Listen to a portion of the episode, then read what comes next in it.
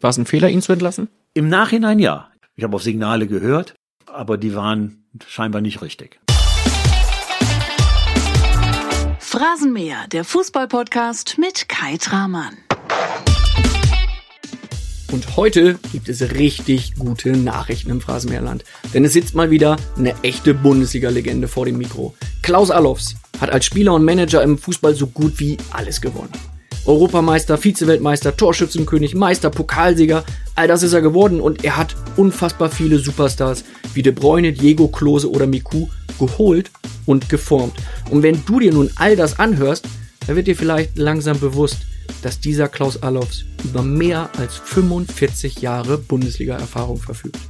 Darüber sprechen wir nun in zwei extrem prallen und unterhaltsamen Phrasenmäher-Folgen und während du gleich den schönen Ausführungen von Klaus Allofs folgst und ihm zuhörst, da fällt dir vielleicht sehr schnell auf, dass er sehr locker und aufgeschlossen spricht und sich extrem emotional und ehrlich präsentiert. Zwei Stunden spricht Klaus Allofs in Folge 1 und man kann in jedem Satz hören, wie sehr er den Fußball genießt und wie wichtig ihm die Bundesliga ist. In Teil 2, den gibt's hier nächste Woche, da sprechen wir über den privaten Klaus Allofs, über seine Karriere als Spieler und über kuriose Erlebnisse in seiner Bundesliga-Zeit. Und heute in Teil 1, da gibt es das komplette Managerpaket. Wir sprechen über Millionen, über Transfers, über die wilden und erfolgreichen Werder-Zeiten. Klaus Allofs verrät, dass es in Bremen anfangs sogar einen Protest gegen Miro Klose gab.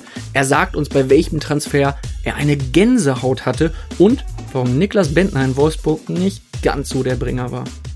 Zudem verrät uns Klaus Allofs heute, dass die Entlassung von Dieter Hecking als Wolfsburg-Trainer ein Fehler war, sein Fehler war und er gesteht zudem, dass er mal einen Bildreporter geohrfeigt hat. Warum das der Fall war, wie diese ganze Geschichte entstanden ist, das hörst du jetzt in Phrasenmeer Teil 1 mit Klaus Allofs. Viel Spaß. Heute aus Köln, aus einem Kölner Hotel mit Blick auf den Dom und mir gegenüber sitzt Klaus Allofs. Herr Allofs, kann es was Schöneres geben, als auf den Dom zu schauen? Für Kölner sowieso nicht. Für Düsseldorfer ist das ein bisschen eingeschränkt, aber ich bin ja kein Zwischending, aber ich habe ja beim FC gespielt und bei der Fortuna sowieso und von daher ist das für mich auch immer wieder ein toller Anblick. Und ja, ich bin auch häufiger in Köln, also von daher fühle ich mich hier, so mit dem Ausblick fühle ich mich ganz wohl, ja. Sehr gut, Sie haben es angesprochen, Fortuna Düsseldorf, Köln, Werder, Wolfsburg, Nationalmannschaft, Ihre Zeit in Frankreich. Wir werden über alles reden in zwei pickepackevollen äh, Phrasenmäher-Folgen. Ich kann vorweg sagen, es gab noch nie so viel Rückmeldung bei den prominenten Weggefährten, die wir angefragt haben, die wir gebeten haben, schickt bitte eine Frage an Klaus Allofs. Ja. Da kamen sehr viele zurück, die gesagt haben, hey, für Klaus machen wir das immer gerne. Sind ein paar Überraschungen dabei. Von Karl-Heinz Rummenigge bis Tim Wiese ist alles dabei. Ui.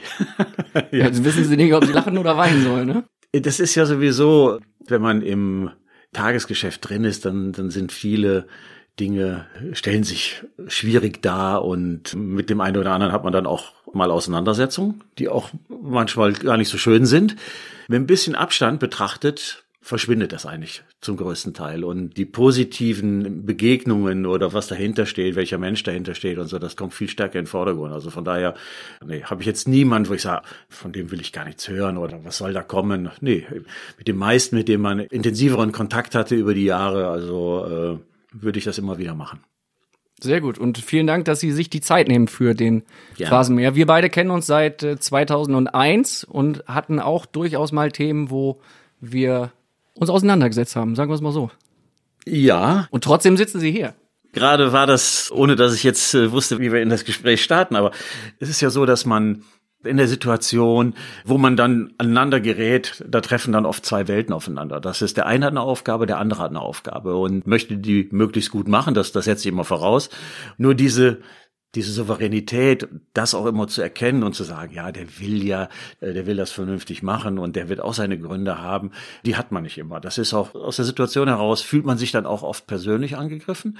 Und wenn es nicht persönlich ist, dann fühlt man sich zumindest in seiner Arbeit oder in dem Falle war es Werder Bremen angegriffen. Und dann gibt es Phasen, wo man ein bisschen souveräner ist. Das sind oft Zeiten, wo man eben parallel auch sportlichen Erfolg hat. Und dann gibt es Zeiten, wo man ein bisschen dünnhäutiger ist. So, und ich glaube, so eine Phase hatten wir dann und dann knallt es auch manchmal. Das ist auch sicher etwas, was mich auch so über durch meine ganze Zeit, insbesondere in der Jugend, begleitet hat, dass es da eben auch mal äh, bisschen impulsiver sein kann. Was heißt das? Was ist in Ihrer Jugend passiert? Ich glaube, dass, dass der Begriff jähzornig sein äh, schon ganz gut zutrifft, insbesondere eben auf dem Fußballplatz.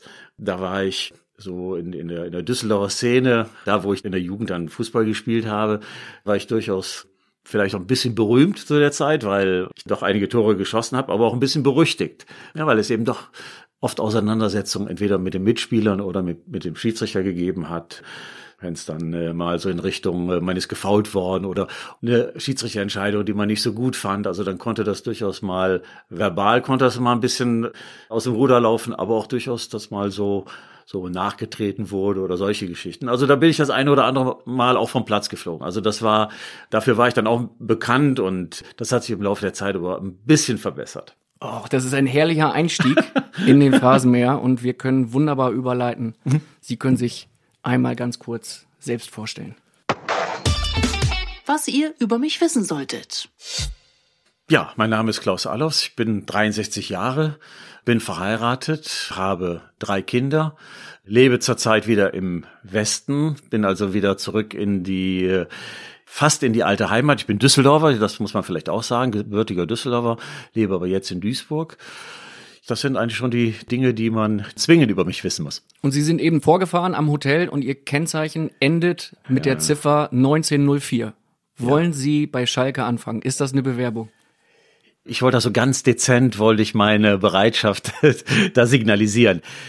Nee, das ist eine andere Geschichte. Wenn ich die kurz, ja. Äh, wenn ich die kurz Darf, erzählen darf. Dafür sind wir hier. Also, mein Fahrzeug ist jetzt in Bremen, wurde das zugelassen.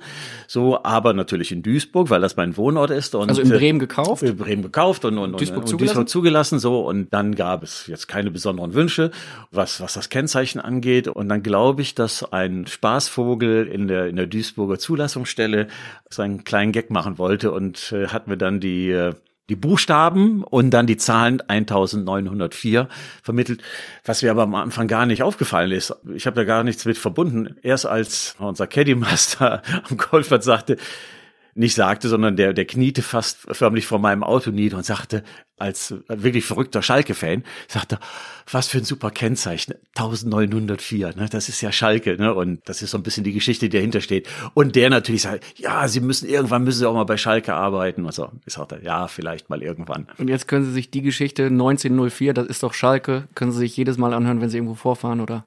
Ganz oft. Also ich, ich verstehe gar nicht, dass mir das nicht so direkt in den Sinn gekommen ist. Ist da irgendwas? Ja, aber es ist nichts. Herrlich.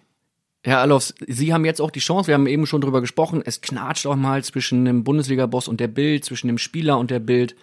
Jetzt können Sie mal die großen Schlagzeilen auspacken und die Wahrheit über uns erzählen. Das Bildbashing. Oh ja. da ich im Moment ja gar nicht so richtig betroffen bin, bin ich auch so fast milde. Ne? Also ja. ja, doch, doch. Also ich versuche mich jetzt nochmal in die Zeit zurückzuversetzen, wo, wo ich eben jeden Tag eben auch mit Schlagzeilen oder mit Meldungen, mit Nachfragen, mit Spekulationen eben zu tun hatte. Wenn ich das jetzt so mache, mir ging es so, dass man einfach, Mensch, warum haben die jetzt nicht mal nachgefragt? Ne? Warum haben wir nicht darüber gesprochen? Einfach so ein Ding raushauen und äh, jetzt muss ich wieder sehen, dass ich die Dinge klarstelle und da steht was über einen Spieler, was man angeblich gesagt hat, das musste wieder gerade rücken, da musste wieder verschiedene Dinge, die einfach dann, ich weiß ja, warum sie auch vereinfacht dargestellt werden oder vielleicht auch so ein bisschen so als Spekulation. Häufig wird das, das kleine oder größere Fragezeichen wird weggelassen, weil kein Platz ist und die Menschen nehmen das zu 100 Prozent als, als eine wahre Geschichte und man hat eben häufig eben damit zu tun, die Dinge dann eben wieder gerade zu rücken, ja, und, und zu erklären. Das ist eine Sache, die mich oft ärgert, das ist klar. Das ist auf der einen Seite natürlich negativ für den, der Dinge gerne in Ruhe vorbereiten möchte. Da geht es insbesondere ging es sehr häufig um Transfers zum Beispiel, wo man, man sagt, Mensch, so, das müssen wir in Ruhe vorbereiten und ohne, dass es jemand merkt. Und dann kam dann oft die Bildzeitung ins Spiel mit den äh, Trüffelschweinen, die, die dann überall gesucht haben und oft falsch lagen, das muss man auch sagen, aber eben häufiger doch eine richtige Fährte hatten. Und dann war so der, der schöne Plan, irgendwann triumphierend zu sagen, so, wir haben den Spieler, der hat unterschrieben und das ist alles erledigt. Das war über den Haufen geworfen. Dann hat es die Dinge häufig etwas schwerer gemacht, nicht immer verhindert, das ist ja ganz klar, aber hat es schwerer gemacht. So, das sind so ein paar Dinge, die, wo man sich manchmal gewünscht hat, kann die Bildzeitung nicht nur einmal in der Woche erscheinen, aber so ist es auch in Ordnung. Ich wäre dabei. Das wäre wär auch nur ein Arbeitstag für mich in der Woche. Also ja, ja klar. Könnte ich, könnte ich wunderbar mitleben. Ich, Wenn man die Dinge verbessern kann, Ja. ne, warum nicht? Ne? ich nehme die Idee mal mit und sage meinem Chef dann, hey, der Klaus Allofs, der hat eine tolle Idee. Wir Ja, ne? erscheinen nur noch einmal die Woche. Ich arbeite nur noch einmal die Woche und allen ist geholfen. Ja. Könnten wir die Bundesliga retten? Gab es eine Geschichte, wo Sie gesagt haben, da habt das maßlos überzogen, das war ging voll am Ziel vorbei, da waren Sie besonders sauer? Gibt sicher, aber wenn, wenn ich ganz weit zurückgehe, dann war das sicher, was einen selbst trifft. Ich glaube, dass das auch so den handelnden Personen oft gar nicht so bewusst ist, dass so das Umfeld viel härter trifft. Ne, Das ist dann die, die unmittelbar die Familie oder, oder in der Geschichte, die mir jetzt so in Sinn kommt, ist es, wenn dann auf der Titelseite die Mutter oder der Vater das Bild von ihrem Sohn sieht, da sind dann drei oder vier Spieler aufgeführt, da steht dann drunter, die müssen fliegen, damit wir siegen, zum Beispiel. Wenn man selber drin ist, das ist auch nicht schön, aber, aber so für das Umfeld, ne, so gerade für die Eltern ist, das tut weh, ne? Und eins muss man auch sagen, wenn man über so lange Zeit dabei ist, so am Anfang kennt man nicht die Spielregeln. Man weiß nicht, was einen erwartet und, und das, das eben, das auch dazugehört. Aber wenn man sich dann entscheidet, eben in diesem Geschäft zu bleiben oder in der Öffentlichkeit zu bleiben, dann weiß man auch, wie ist das einzuschätzen und wie sind die Spielregeln. Und, und man muss nicht alles schlucken. Deswegen habe ich mich manchmal auch gewehrt, manchmal auch mit den falschen Mitteln, das gebe ich zu. Aber ich glaube, wenn man im Gespräch bleibt und Dinge dann versucht eben auszuräumen, dann, dann geht das auch wieder. Und also ein Bildbashing muss ich gar nicht vornehmen. Heute ist alles entspannt. Sie hören meine Fragen und äh, können beginnen, sich dabei zu entspannen. Wenn meine Frage nicht passt, Ja. dann steht die Hube auf dem Tisch. Ich drücke sie jetzt einmal. Ja. Die dürfen Sie zweimal nutzen, zweimal pro Folge, wann immer Sie eine Frage nicht beantworten möchten. Und das Schöne ist, heute im Zeitalter von Corona Wird ja steht hier auch noch Desinfektionsmittel auf dem Tisch, sodass wir die Hupe sofort desinfizieren können. Man muss den Zuhörern noch sagen, dass die ganz weit weg steht. Ich komme also kaum ran. Also selbst Herr wenn, ich, Loff, das ist- wenn ich ganz spontan Das jetzt ist- drücken möchte, könnte ich es gar nicht. Im aber, Zeitalter naja. von Mindestabstand steht die ja. natürlich jetzt genau so weit entfernt, dass wir beide da noch mit Mühe und Not ran können. Und das Schöne ist, ich kenne Sie, Sie werden sie gar nicht brauchen. Sie können jede Das hoffe Frage ich, das hoffe ich, ja. locker flockig beantworten. Sie sind seit 2016 ohne Bundesliga-Job. Was fehlt Ihnen da am meisten gerade? Ja, gar nicht so einfach zu beantworten, weil eben als ich aufgehört habe, Ende 2016, war das, und das habe hab ich mir nie vorstellen können, weil die Jahre davor mit all dem Stress und mit all den Herausforderungen, mit Höhepunkten, aber auch mit Tiefpunkten, es war nie so, dass ich das als Stress empfunden habe oder als Belastung. Herausforderung und, und manchmal eben auch, auch schlaflose Nächte, aber eher seltener und, und von daher war das etwas, was ich mir nie habe denken können, dass ich mal an einen Punkt komme. So, und das war wirklich gegen Ende 2016 war es soweit. Warum kann ich mir zusammenreimen, aber vielleicht war es eben auch nach fast 13 Jahren Werder und dann ohne Pause am nächsten Tag beim VfL Wolfsburg eingestiegen mit ganz intensiven Jahren, die wir dort hatten. Vielleicht war es war ich da irgendwann irgendwo auch an Grenzen gestoßen, ne, was die Belastbarkeit angeht, eben auch Lösungen zu finden. Und von daher war das fast eine Riesenenttäuschung natürlich auf der einen Seite, aber auch ein bisschen Erlösung und, und auch der Moment, wo man einfach mal sagen konnte, so jetzt führe ich ein etwas anderes Leben. ne. Ich habe mich auch ziemlich so zurückgezogen und war auch gar nicht mehr so präsent und habe das wirklich genossen, einfach auch mal eine andere Form des Lebens zu führen. Ein bisschen Normalität zu haben, die ja immer noch eingeschränkt ist. Man wird überall erkannt und so weiter, man wird angerufen, wird gefragt, man ist mal da in einer Sendung und so weiter. Das ist ja das Leben, was man vorher geführt hat, so in der Light-Version. Plötzlich konnte man selber darüber bestimmen, was man macht. Es war eben nicht die Saisonvorbereitung oder es war nicht die, die Winterpause oder es war nicht der Bundesligaspieltag, der eben bestimmt hat, was man wann zu machen hat und äh, das im Kopf hatte, was man eben abzuleisten hatte oder, oder was einen immer angetrieben hat, eben die Mannschaft zu verbessern, erfolgreich zu sein. Das war plötzlich nicht so. Von daher war das gar nicht etwas, wo ich gesagt habe, "Hm, jetzt zum ersten Tag an, hm, das fehlt mir. Ich muss ehrlicherweise sagen, dass dann natürlich eine Phase kommt, wo man sagt, da bin ich ganz sicher drin, wo, wobei das jetzt keine totalen Erzugserscheinungen sind, wo man jetzt sagt, hm, ich laufe jetzt hier wie so ein Tiger im, im Käfig herum und bin unruhig oder so, aber Trotzdem ist es so, dass man natürlich sehr genau beobachtet, was passiert, dass man natürlich Fußball weiterhin ganz, ganz intensiv verfolgt und dass man, wenn irgendwo ein Problem ist, dass man sagt, hm, das würde ich vielleicht so machen. Ich bin nicht jetzt derjenige, der das jedes Mal dann auch in irgendwelchen äh, Sendungen oder, oder Kommentaren sagt, aber. Ja, heute hier. Heute hier, ja, heute hier. Und, ma und manchmal mache ich die Kolumne dann eben auch für, äh, über Werder. Das, in der das, Deichstube. Das, das, Bei den Deichstube, Kollegen von weil- deichstube.de kann ich genau. nur empfehlen Ja. für die Werder-Berichterstattung. Ja, genau, das Ganz ist, tolle Jungs. Das, das ist klar, weil Werder mir ja natürlich auch weiterhin am Herzen liegt. Ja, es ist schon diese, diese Herausforderung, äh, Dinge zu bewegen, Dinge nach vorne zu bringen. Das ist etwas, was schon, das geht allen so, was schon ein bisschen fehlt. Ich habe zwei potenzielle Bildschlagzeilen im Gepäck. Sie dürfen eine aussuchen. Die erste wäre endgültig, Alofs geht in Fußballrente oder neuer Job, Alofs wieder Bundesliga-Boss. Welche wählen Sie aus? Ich würde die letztere nehmen, weil Ja? das erste Fühlt sich nicht richtig an? In die Zukunft geschaut, kann es sein, dass, dass es keine Beschäftigung im Fußball, dass das Realität wird. Vielleicht. Aber es ist nicht geplant. Das wäre nicht etwas, wo ich jetzt sage, ja, das ist absolut in Ordnung und, und ich habe auch keine Lust mehr und ich will mich jetzt da so aufs, in Anführungszeichen, aufs alten Teil zurückziehen.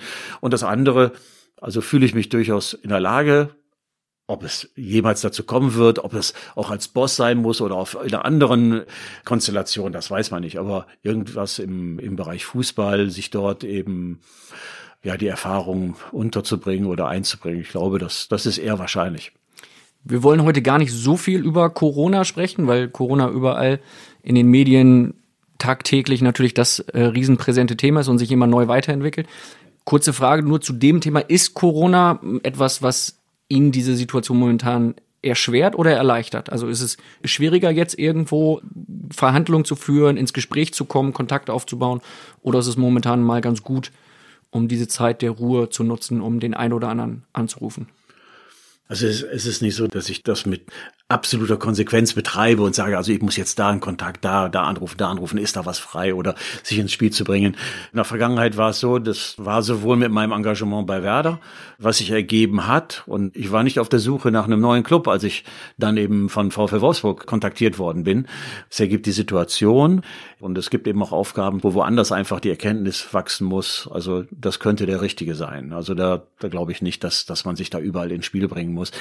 Andererseits ist es so, dass, glaube ich, durch die Situation, die wir jetzt gerade in der Welt haben und natürlich auch im Fußball, dass auch in gewisser Weise ein Stillstand da ist, auch was die Planung angeht. Trainerfragen, klar, in den einen oder anderen, jetzt hatten wir gerade Berlin, hat eine Trainerfrage jetzt erstmal gelöst oder hat er was gemacht? Michael Preetz, im Phrasenmäher hat er verkündet, dass Alexander Nuri dann irgendwann auch Ja. gehen muss. Er hat es dann Ja. sogar noch ein bisschen beschleunigt, aber Ja, vor einigen Wochen Michael Preetz im Phrasenmäher sagt er, der Herr Nuri ist dann im Sommer weg. War ja auch eine besondere Situation, aber Jetzt stehen, glaube ich, andere Dinge im Vordergrund. Es steht wirklich im Vordergrund, die wirtschaftliche Situation zu klären oder zu meistern, die Probleme, die doch die meisten Clubs eben haben.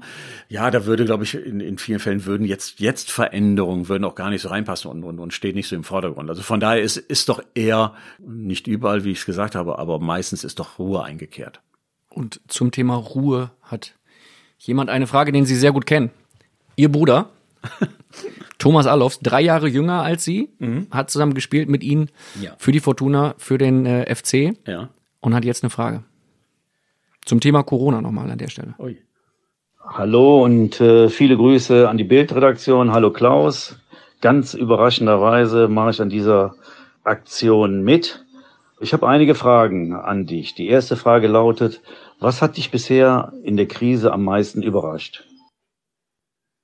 Was mich überrascht hat, ist die Disziplin der Menschen. Ich selber habe auch am Anfang gesagt, hm, jetzt macht euch mal nicht verrückt. Das sind Dinge, die man jetzt nicht überbewerten darf. Da werden wir schnell, werden wir eine Lösung finden. So, aber das, das hat sich eben doch ganz anders herausgestellt. Und ich glaube, dass, dass viele so vielleicht am Anfang gedacht haben und als man erkannt hat, das geht jetzt nur mit eiserner Disziplin oder mit, mit ziemlicher Disziplin, dann haben doch die fast alle Menschen eben auch mitgemacht und, und haben sich an, an die Regeln, die, die eben dann eben auch von der Bundesregierung vorgegeben äh, worden äh, sind, gehalten. Und was mich überrascht hat, ist eben dann auch diese Hilfsbereitschaft, die man dann plötzlich merkt und dass dann äh, so eine Gesellschaft doch in der Lage ist, zusammenzurücken. Ob das etwas ist, was, was anhält, das ist ja jetzt auch schon die Diskussion, das weiß ich nicht. Auch ein großes Fragezeichen. Aber das waren zwei Dinge, die, die mich sicher am, meisten überrascht haben. Ja, und natürlich die Tatsache, dass wir doch in, in einer hochentwickelten Welt sehr verletzlich geblieben sind. Ihr Bruder hat es gerade schon anmoderiert, er hat mehrere Fragen. Das heißt, jetzt kommt direkt die zweite. Und da Ja. wird's natürlich, Sie kennen Ihren Bruder, ein bisschen indiskreter, ein bisschen privater. seit geraumer Zeit setzt du ja die Tradition unseres Opas, der war nämlich Konditormeister, fort und äh, backst auch äh, ganz gerne zu Hause. Gibt es schon eine neue Kreation? Das würde mich interessieren. Aber nicht so was Schweres, denn ich würde das gerne nachbacken. Oh, da muss ich ja ganz simple Sachen machen. Erst einmal das, was Thomas angedeutet hat. Das ist Familientradition. Mein Großvater war Konditor und von daher sind wir da so ein bisschen vorbelastet, was die Liebe zu Süßem eben angeht. Das ist eine Sache, die, die mir überhaupt nicht in den Sinn gekommen ist früher, als ich wirklich noch voll im Berufsleben stand, da mal den Kochlöffel zu schwingen oder einen Kuchen zu backen. Also, und das ist etwas, was ich in den letzten zwei, drei Jahren einfach, was mir Spaß bereitet hat, so ein paar Dinge auszuprobieren. Und eine Spezialkreation war, die mein Bruder auch gerne isst, war ein ganz gesunder Kuchen. Möhren Zucchini. Hört sich ganz seltsam an, aber schmeckt. Also das ist auch noch gesund. Und jetzt, äh, lieber Thomas, etwas nicht sehr originell, aber was sehr gut schmeckt. Ein Lemon Cake habe ich entdeckt, ein Rezept. Und das schmeckt auch gut. Werde ich dir demnächst mal vorbeibringen. Becks Lemon Cake oder, oder, oder ohne Bier?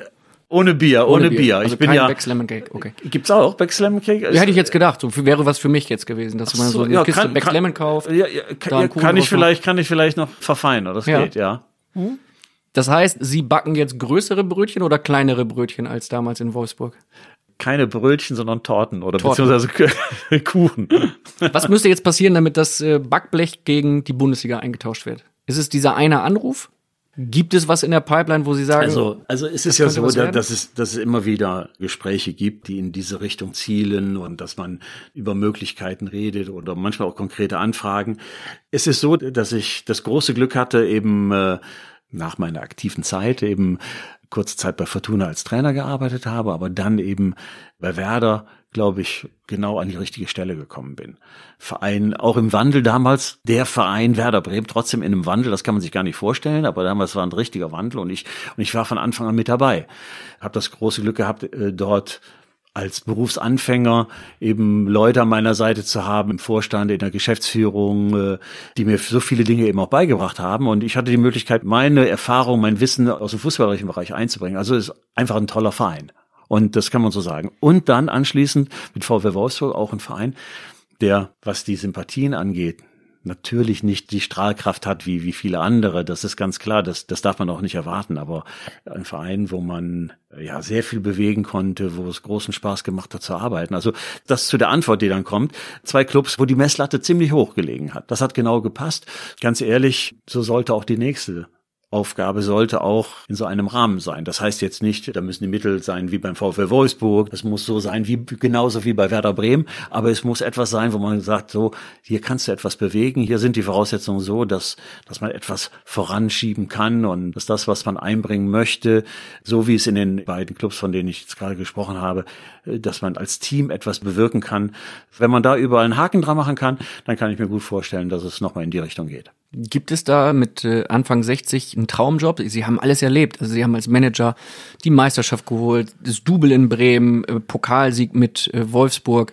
Sie haben eigentlich alles erreicht. Mhm. Gibt es da einen Traumjob? Nicht konkret, dass ich sage, ach, es wäre toll, wenn jetzt, ich nehme jetzt einen Club, der ganz absurd ist, weil damit man da jetzt nicht sagt. Wir machen aus ja, alles Schlagzeilen. Das weiß ich ja. Also wenn jetzt Real Madrid anrufen würde, das wäre jetzt mein Traum. Nee, das ist es nicht. Also es ist wirklich, äh, auf der einen Seite ist es so, dass ich absolut flexibel bin. Also Bundesliga was, sollte es schon sein. Erste Bundesliga meinen Sie jetzt, oder Deutschland ja, müsste, sollte ja. es sein. Nicht zwingend. Also ich, ich habe in, ich hab in Frankreich eine Zeit lang gelebt, äh, spreche Französisch, Englisch kann es sein, Italienisch geht auch ein bisschen und, und, und. Also es Ach sind Quatsch, so, Sie können Italienisch auch, ne? Ein bisschen, also jetzt keine Frage dazu. Aber ich will damit sagen, dass, ja, dass ich da, glaube ich, flexibel bin. Also dass man gar nichts ausschließen sollte. Ne? So, aber in dem Land, wo man viele Jahre gearbeitet hat und so, dass man da natürlich am effektivsten arbeiten könnte, dass das mag sein, aber da darf man, glaube ich, gar nichts ausschließen. War es im Nachhinein für Sie ein Fehler oder genau richtig, dass Sie nach dem Ende 2016 in Wolfsburg den Vertrag ausgesessen haben und bis Mitte 2019 dort das Gehalt genossen haben?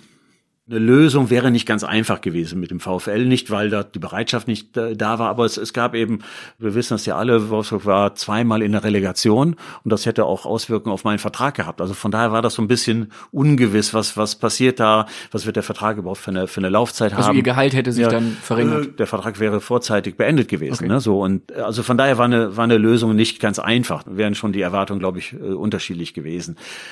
Fußball ist, glaube ich, wie in allen Bereichen, ist es sehr schnelllebig und die Zeit geht weiter und wenn man also auch unbedingt sofort weitermachen will und so weiter, dann ist es besser, sich dann gleich wieder da in, in dieses Bad hineinzuschmeißen.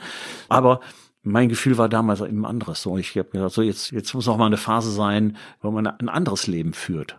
Ich glaube, man sollte nicht sagen, so, wenn ich dann mal so und so alt bin, dann mache ich das und das und das, sondern man muss es dann machen, wenn es gerade ansteht und wenn man, wenn, man muss die Situation nutzen. Wenn man im Bundesliga-Job drin ist, dann gibt es nur Fußball. Dann denkt man von Spiel zu Spiel und alle anderen Dinge, das wissen meine ehemaligen Kollegen können das bestätigen, die geraten doch ziemlich weit in den Hintergrund. So und das wird einem dann hinterher, wenn man ein bisschen Abstand hat, bewusst. Es gibt auch noch ein paar andere Dinge. Die müssen nicht immer so schön sein wie Fußball, aber die sind auch ganz lebenswert. So und von daher war das die Zeit und und ich bereue das bisher auch gar nicht, dass ich das so gelöst habe und oder dass wir es gemeinsam so gelöst haben, weil ich habe das natürlich mit meiner Frau besprochen und wie sollen wir das angehen und da war für uns klar, dass wir einfach auch mal ein Stück weit ein anderes Leben führen. Und wer weiß, wie lange das andauert. Vielleicht für immer und vielleicht ist es morgen schon ganz anders. Ihr Bruder Thomas macht jetzt das, was Sie 1980 schon gegen die Niederlande gemacht haben. Er schnürt jetzt den Dreierpack und stellt die dritte Frage. Danach kommen dann viele, viele Werbung.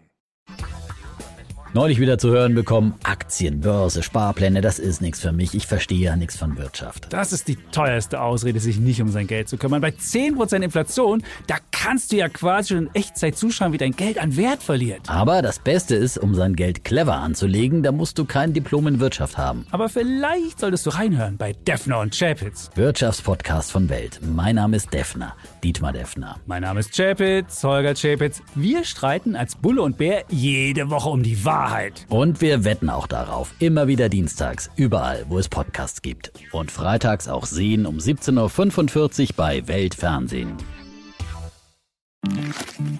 Werbung Ende. Fragesteller aus der Bundesliga. Aber vorab nochmal, Ihr Bruder Thomas. Natürlich äh, auch eine sportliche Frage. Das ist eigentlich eine Frage, die ich nur weiterleite. Denn überall, wo ich hingehe, werde ich gefragt, was du machst, beziehungsweise warum du als Düsseldorfer erfolgreichster Spieler der letzten Zeit von Fortuna Düsseldorf und als erfolgreicher Manager mit unheimlich vielen Erfolgen nicht bei der Fortuna mitarbeitest. Ist keine so schöne Frage oder keine angenehme Frage, aber das interessiert die Leute.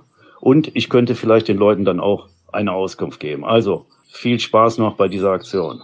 Bis dann, bleibt gesund. Sehr journalistische Denke von Ihrem Bruder, ne? Ja, ich weiß gar nicht, was er damit andeuten wollte. Allein schon die, ich sage jetzt mal nicht die Hemmungen, äh, aber eine unangenehme Frage, das so zu titulieren, weil das ist ja eigentlich eine, eine normale Frage. Und die Tatsache, ja, dass man sich so ein bisschen windet, was die Zusammenarbeit oder, oder das Verhältnis Fortuna Düsseldorf und Klaus Allofs oder Thomas Allofs auch angeht. Ja, es ist seltsam. Also das ist, wir, wir sind nie so richtig zueinander gekommen prinzipiell, ich bin Düsseldorfer und, und Fortuna ist mein Verein. Ich habe als Jugendlicher, Toskeresheim war mein erster Verein vor Ort in Düsseldorf, äh, bin dann aber als B-Jugendlicher zur Fortuna und, und habe dann sechs Jahre dort als Profi gespielt. Also das ist mein Verein. Bin als Kind, bin ich mit der Fahne zu damals noch Regionalliga Mit spielen. der Fahne zum Wedeln, ne? Nicht mit der Also, Fahne, nach, Ja, ja, ich, Na, nur ja, um das hier äh, sicherzustellen. ja, Sie haben nee, nicht gut, nach Alkohol ja, gestunken. Ja, gut. ja, nee, man muss sich schon klar ausdrücken, Ja. das stimmt. Nee, also mit der Vereinsfahne bin ich dann ähm, äh, zu den Heimspielen, aber auch zu den Auswärtsspielen gefahren. Also das ist schon mein Verein. Ich bin auch froh, dass ich, das war lange Zeit nicht so, äh, seitdem mein äh, ehemaliger Kollege Thomas Röttgermann äh, bei der Fortuna in der Verantwortung ist. Mit dem habe ich ja über vier Jahre in Wolfsburg zusammengearbeitet. Ist ein etwas besserer oder anderer Kontakt entstanden und ich bin jetzt auch, wenn es die Zeit zulässt, bei, bei fast allen Heimspielen. Also es ist da schon ein bisschen mehr Nähe entstanden. Aber ich bin auf gar keinen Fall derjenige, der jetzt über, äh, es hat so viele Geschichten darüber gegeben und es fragen wirklich jeder fragt, warum, warum, warum gehst du, wann gehst du zur Fortuna, wann machst du das? So, das ist Wissen Sie, wer noch fragt? Wir hören mal eben einmal ganz kurz rein. Ja. Michael Preetz. Michael Pretz, ja. Ex-Fortune, Ja, ja, äh, Phrasenmäher-Legende, hat Ja. hier zuletzt eine, eine große Performance hingelegt. Die Messlatte liegt also hoch für Sie heute. Düsseldorfer eben, ne? Ja, er Ja. fragt auch jetzt zur Fortuna. Ja. Lieber Klaus, ich würde dich gerne fragen, ob es dich nie gereizt hat, in den letzten Jahren einmal eine verantwortliche Rolle in unserer Heimatstadt Düsseldorf bei der Fortuna zu übernehmen. Schöne Grüße aus Berlin, dein Michael. Ich könnte die Frage sofort zurückgeben an ihn. Warum er sich so lange da in Berlin aufhält. Und Ihm gefällt's da so gut. ja, sicher. Und mir, mir hat's ja auch gut gefallen, sowohl in Bremen als auch in Wolfsburg. Und von daher stand das lange Zeit überhaupt nicht zur Debatte. Und auch der Weg, den die Fortuna eingeschlagen hat, das war irgendwie, war das nicht so zu synchronisieren. Das, ist- das ist einfach so. Aber um es wirklich ganz kurz zu machen, bisher hat es kein Interesse auch von Seiten der Fortuna gegeben. Und das ist eigentlich immer das Entscheidende. Das, wie ich es eben gesagt habe, zu Aufgaben muss man, muss man gerufen werden. Und wenn man nicht gerufen wird, dann muss man sich damit auch abfinden. Und vielleicht darauf hoffen, dass es eines Tages noch passiert. Eins ist klar, und das habe ich ja gemerkt, als ich Trainer bei der Fortuna war. Das war in der zweiten Liga. Eigentlich stand das gar nicht auf dem Plan. Ich hatte mein, meine Trainerlizenz gemacht und, und war bereit, Trainer zu machen, aber wollte eigentlich bei der Fortuna schon was anderes machen und hatte mit den Verantwortlichen damals gesprochen, hatte auch gesagt, so das und das habe ich vor. Ich sollte nicht in der, in der Trainerrolle sein, sondern damals schon als Manager und hatte eigentlich schon was, was vorgesehen. Und dann ging das aber nicht, auch aus finanziellen Gründen. Und dann, äh, zwei oder drei Monate später war die Situation so, ich war im Einsatz für das ZDF, hat damals mit Rudi Zerne, haben wir ein Team gebildet bei der äh, Fußball-WM in, ähm, in Frankreich. Und dann 98, ne? Ja, da war, und dann kam die Anfrage und willst du das nicht äh, bei der Fortuna machen? Eigentlich kam das zu früh. Erfahrung als Trainer hatte ich nicht gesammelt. Auf der anderen Seite, du musst das jetzt machen und, und das wäre gut für die Fortuna. Es war im Nachhinein, war es, obwohl es nicht erfolgreich war, war es für mich eine ganz wichtige Zeit, weil ich so viel gelernt habe und habe mich wirklich so weit nach vorne gebracht. Aber die Erwartungen waren natürlich eigentlich nicht gerechtfertigt, dass man als Spieler dorthin kommt, der sehr erfolgreich war, dann auch in anderen Clubs und so, wenn man und dann zu seinem Heimatclub zurückkommt, dann hat man gedacht, so jetzt geht alles von alleine und das ist eben eine besondere Situation gewesen und das könnte natürlich jetzt auch sein, ne, dass man sagt, so dann geht alles. Wir wissen alle, dass Fortuna jetzt gerade auch in einer schwierigen Situation steckt sogar noch ein bisschen besser dasteht als Werder zurzeit. Das ist eigentlich erstaunlich, aber trotzdem in, noch in einer schwierigen Situation. Und dass es auch in Zukunft nicht ganz so einfach werden wird, wieder an ganz alte, glorreiche Zeiten heranzureichen. Das ist immer ganz klar. Auf der anderen Seite, glaube ich, ist, ist der Realismus aber auch schon da, dass es, dass auf der einen Seite großes Potenzial in diesem Club steckt und dass es aber noch ein weiter Weg ist. Uli Hoeneß wollte sie damals mal zu den Bayern holen. Da gab's immer mal Gespräche, aber den Transfer, den Deal gab's nie. Woran ist das gescheitert? Um damit vielleicht aufzuräumen. Es hat nie einen Vertrag gegeben oder ein Vertragsangebot hier, bitte mach das, sondern wir haben uns ja in ganz vielen Situationen sind wir uns ja begegnet. Sind uns auch mal in die Haare geraten vor laufender Kamera und, und, und. Aber wir haben ja doch einige Vertragsverhandlungen auch geführt und was wir mit den Bayern nicht so einfach ist, die schon wissen, was, ja, was sie darstellen und, und welche Zugkraft sie auf Spieler auch entwickeln können, äh, aus verschiedenen Gründen. Und da eben mitzuhalten, ist nicht ganz einfach. Aber von Anfang an hatte ich das Gefühl, dass in der Beziehung jetzt zu, zu Uli oder ob das jetzt Karl Rummenigge war, mit dem ich ja auch noch längere Zeit zusammengespielt habe in der Nationalmannschaft, dass immer ein großer Respekt war. Ne, so und, und das auch in der Verhandlungspause, dass wir mal darüber gesprochen haben, Mensch, wie geht das denn bei dir mit Werder weiter oder so, wäre das denn vielleicht mal denkbar und so weiter. Ach Gott, so, das, das heißt, man verhandelt knallhart, macht dann Pause und dann ist so Spielstopp Ja, wie bei kleinen Kindern. Ich, Und ich, mein, ich meine, dass es so, so ähnlich war. Oder vielleicht war es auch bei einer anderen Gelegenheit. Aber, aber dass das Gespräch darauf kam und, und äh, gesagt, ich, ich fühle mich bei Werder wohl, aber es kann ja mal anders sein und, und ja, und wenn ihr Interesse habt und wenn das irgendwie zusammenpasst, warum nicht? Aber es ist eben nicht dazu gekommen, weil auch anschließend es mit Werder wirklich sehr gut gelaufen ist und wir waren, ich glaube, sechsmal waren wir hintereinander in der Champions League und die Titel haben wir eben schon Meister und Pokalsieger und, und Europapokal-Endspiele. Ich meine, das ist ja was Besonderes und da gab es auch ganz lange Zeit gab es für mich überhaupt keinen Grund, darüber nachzudenken, Werder zu verlassen, weil weil es einfach Riesenspaß gemacht hat, eben in dieser, an dieser Stelle auch bei Werder Bremen eben in der Verantwortung zu stehen. Reden wir mal über das Verhandeln mit den Bayern. Gab es da bei den Bayern dann diese klassische Einteilung Good Cop, Bad Cop zwischen Rummenigge und Hoeneß oder warum war das? Sie sagten gerade, die haben dann schon mal die Muskeln spielen lassen, die haben schon mal gezeigt, wer sie sind. Wie lief das konkret ab? Ja, Muskeln spielen in dem Sinne, dass sie die Dinge, die sie, die sie umsetzen wollen, und das war sicherlich vor 10, 15 Jahren war es vielleicht noch extremer, wenn Bayern gerufen hat, dann ist der Spieler gekommen. Ne, weil es eigentlich auch diese Alternativen vielleicht gar nicht so gab, aber der Bayern war, war einfach in Deutschland, so wie es heute eigentlich immer noch sind, äh, das Nonplusultra, was die Möglichkeiten angeht, so und dann, dann hat man eben auch bei aller ich habe gesagt, mit großem Respekt, glaube ich, dass, dass da immer ein großer Respekt war eben für Werder Bremen und für die handelnden Personen, aber dass man auf der anderen Seite auch knallhart eben seine Interessen durchsetzen wollte. Wie läuft das denn so, ab? Sagt, äh, nein, sagt Hönes dann, du kannst nein, machen, was worauf ich hinaus wollte, war, war ein Fall damals mit Miro Klose zum Beispiel. 2007. Ja, 2007, wo wir auf der einen Seite natürlich wussten, ja klar, Miro werden wir auf Dauer nicht halten können, nur wenn dann eben Gespräche, wenn man eigentlich sonst mit miteinander ja sehr gut kann und fair miteinander umgeht. So und wenn wenn dann so kurz vorm, ich glaube das Halbfinale war das, was wir dann zu spielen hatten in in, äh, in Gegen Espanyol Barcelona. Gegen Espanyol so und dann kam dann die Meldung vom Treffen. Äh, Geheimtreffen. Geheim, vom, Hönes, vom Geheimtreffen. Ich glaube Klose. aufgedeckt von der Bildzeitung. Ja, in Hannover. Genau. Das habe ich eben noch vergessen beim Bildzeitungsbashing damals, die Geschichte. Da können wir ja nichts Nein, für. nein, nein, aber da merkt man auch eben, dass ja, dass dann eben die die eigenen Interessen eben auch äh, natürlich im Vordergrund stehen. Das ist ja auch. äh, Nehmen Sie uns wir, mal mit, Wir, wir sind im harten Konkurrenzkampf immer gewesen und und da war das etwas, wo wir natürlich sehr enttäuscht waren und, Und dann rufen sie an bei, bei den Bayern und sagen, Uli, Kalle, das geht so nicht. Und die sagen, was willst du denn? Der Spieler will zu uns. Oder wie funktioniert das? Ja, also 2007 ist schon ist schon lange her. Ne? Also da, da jetzt wieder alle Ah, Sie Einzelheiten. können sich erinnern, Herr Nee, nee, nee, also alle Einzelheiten.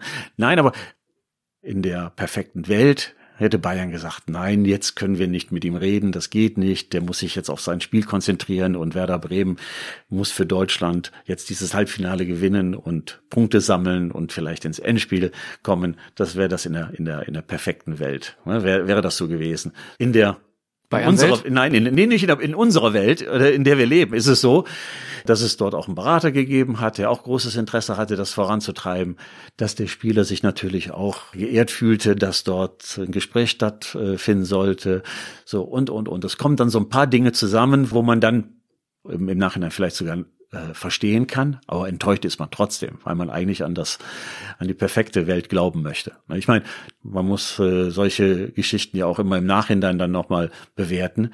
Gerade jetzt, äh, ich glaube, in den letzten Tagen war es so, dass Miro befördert worden ist und immer noch bei Bayern ist. Also von daher war das ja auch kein schlechter Schritt, den er damals gemacht hat. Reden wir mal über diese schönen Dinge im Fußballerleben, im Bundesliga-Leben.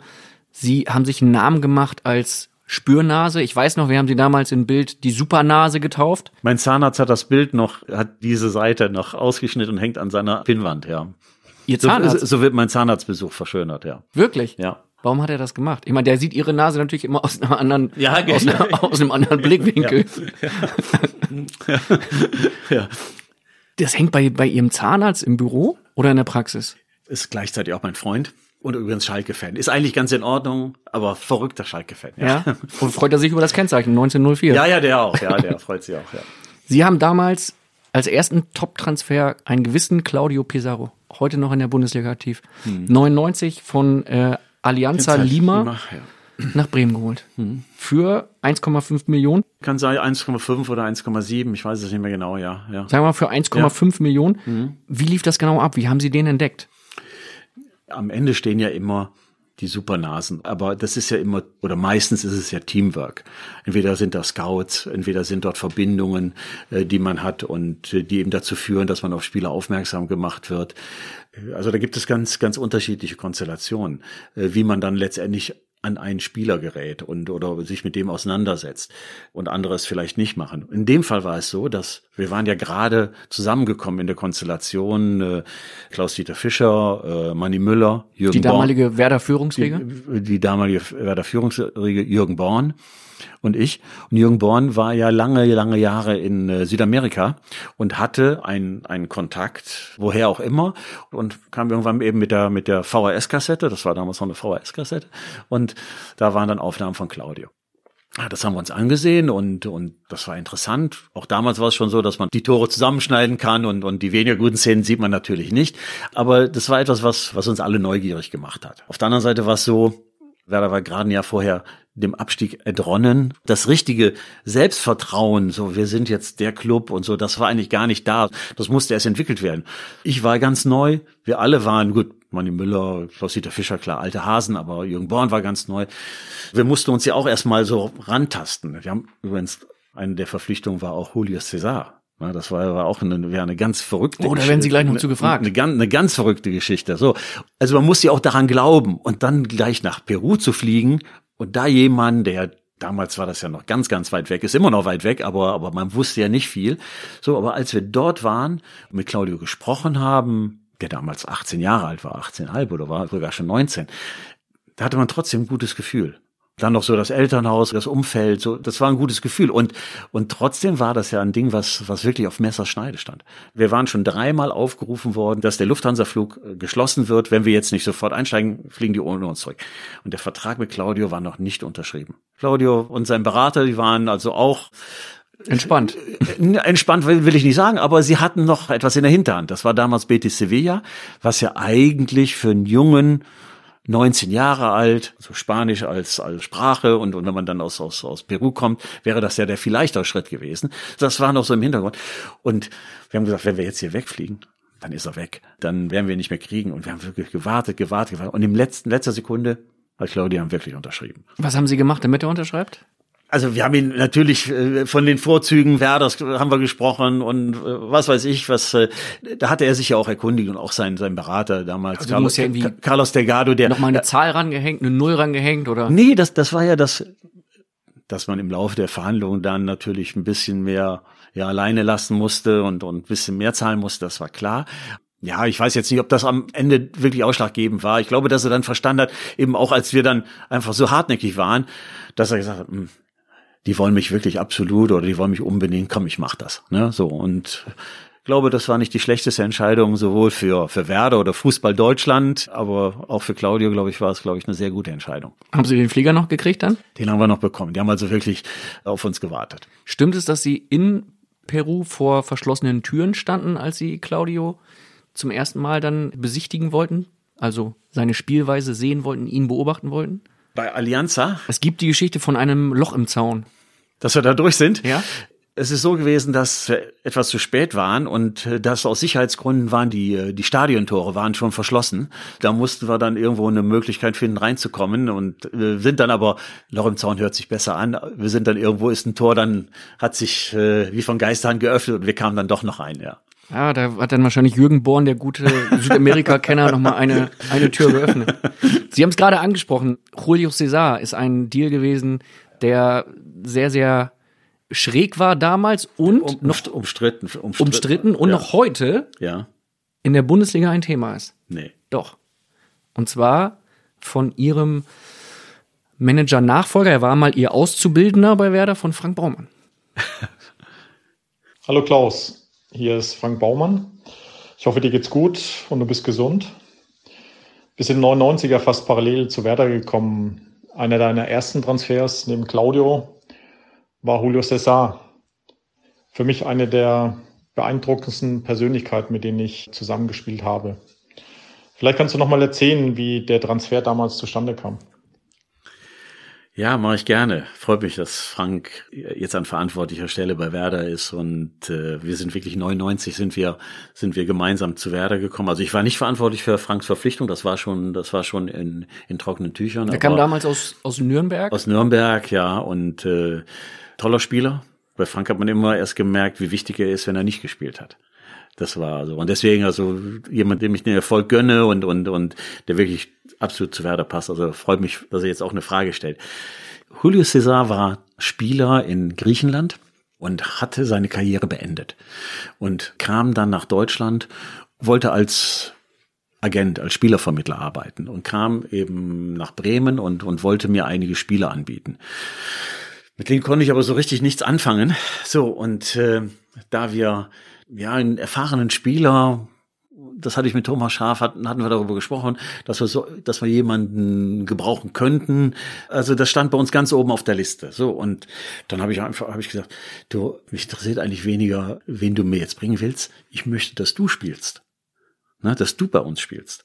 Und dann, nee, nee, ich, nein, meine Zeit ist vorbei und weiß auch nicht, in Griechenland war das auch seltsam. Er hat kein Geld bekommen, glaube ich, hat auch reg- unregelmäßig trainiert und hatte eigentlich schon einen Haken an seine aktive Karriere gemacht. So, und dann war das aber, als ich da mit dem Vorschlag zu meinen Kollegen kam, 36 war er, glaube ich, mindestens. Ich weiß jetzt gar nicht mehr ge- genau, wie alt er war. alle haben gesagt, ah ja, toller Typ, was er bei Dortmund, was er da gemacht hat und so, ja, aber der war jetzt in Griechenland, den können wir jetzt nicht mehr gebrauchen, so. Und da sind wir auch richtig für kritisiert worden. Dabei war das ein Deal, das könnte man sich heute gar nicht mehr vorstellen, der war fast zu 80 Prozent war der leistungsbezogen. Also Julio hat wirklich nur Geld bekommen, wenn er gespielt hat dann war ist er sehr gut bezahlt worden für Werder-Verhältnisse. Ne? Aber das war, wir hatten wirklich kaum Risiko zu tragen und trotzdem sind wir dafür fast für verrückt erklärt worden, was wir denn jetzt hier alles machen. Einen ganz Jungen aus Peru, dann so einen aus Brasilien, der zwar bei Dortmund war, der eine große Karriere hinter sich hatte. Also im Nachhinein habe ich gesagt, eigentlich warst du verrückt deinen ersten Transfer sowas zu machen, also wirkliche Risiken einzugehen. Rudi César war, was, was vielleicht nicht alle wissen, aber, aber Frank hat's, Frank hat's ja angedeutet, war fast der Schlüssel für die Entwicklung Claudius. Dann hatten wir noch jemanden, das war Atsundara Chikutsu, der einigen noch ein Begriff, der, der auch äh, ein quilliger Namibier ein Quill, ja, auf dem Platz ja, und auch außerhalb. Und auch, auch außerhalb. Aber viel entscheidender. Also für Claudio, Claudio hätte, wäre sein Weg, glaube ich, auch so gegangen. Rashi, weiß ich nicht, ist sein Weg ja auch nicht so zu Ende gegangen. So, aber einer wäre garantiert durch den Raster gefallen. Das war Ailton.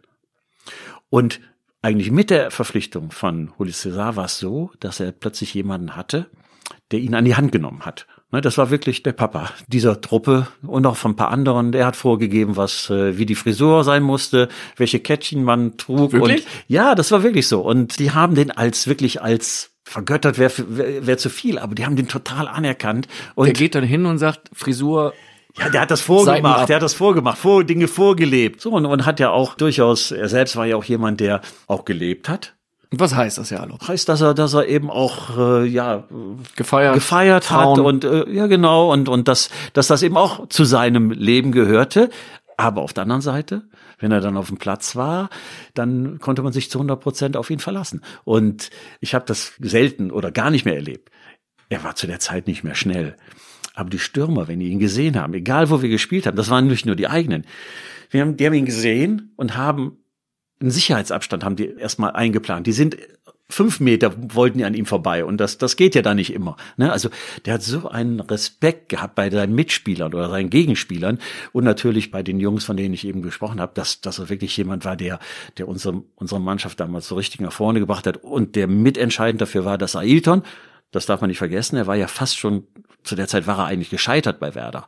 Ne, und saß auf der Tribüne und erst durch den Trainerwechsel dann und, und ein paar Veränderungen. Von, von Felix Magger zu ne, Thomas Schaaf. So ist er wieder zurückgekommen und, und hat dann die tolle Karriere gemacht. Also, und das ist ein ganzes Stück weit ist es eben wirklich äh, der Verpflichtung von, von Julio César zuzuschreiben, dass das so gut funktioniert hat. Frank Baumann scheint sich auch bei Julio César dann als Abwehrspieler etwas abgeschaut zu haben. Natürlich, natürlich, klar. Das ist ja, äh, wenn jemand diese Erfahrung weitergeben kann. Und das hat, das hat er gemacht. Weil er war, war ganz klar auf dem Platz, war er so, so fokussiert und, und, und wollte, wollte erfolgreich sein und wusste auf dem Punkt genau, was, was kann ich leisten und was muss ich dafür tun. Ich kann mich noch genau daran erinnern, dass er, das war nämlich die Diskussion, kommt er rechtzeitig aus dem Urlaub zurück oder nicht und so und dann dann musste man bei ihm immer so gewisse Abstriche machen und oder oder diplomatisch damit umgehen und er hat nur gesagt und dann hat er eine kleine Verletzung gehabt also ich kuriere das hier jetzt bei mir zu Hause aus aber wenn ich komme dann bin ich sofort wieder einsatzfähig. So, und das war dann auch so. Jemand, auf den man sich dann auch verlassen konnte. Nach außen hin ein bisschen schwieriger dann immer zu verkaufen und äh, letztendlich hat die Leistung gestimmt.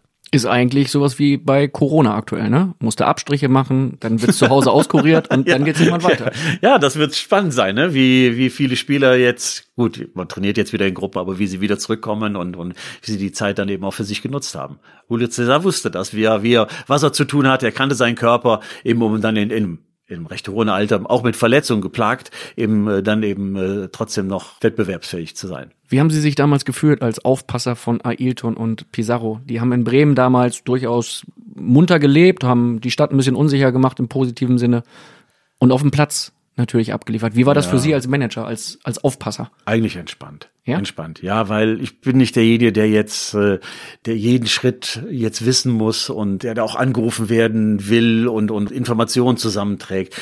Das Entscheidende ist, ist wirklich, dass, dass man das, was ich gerade eben als, als besondere Fähigkeit äh, bei Julius Cesar rausgestrichen habe, dass die Spieler wissen, was wann gefordert ist. Das ist ein stressiger Beruf so und das heißt nicht, dass man, dass man wie ein Mönch leben muss. Man muss alles für seine Fitness tun. Und man muss sein Potenzial ausschöpfen können. Das glaube, das haben die Vereine, das haben die Mannschaftskollegen, die haben das verdient. Ne, dass, dass man das und der Trainer hat das auch verdient und, und alle anderen, die Zuschauer sowieso.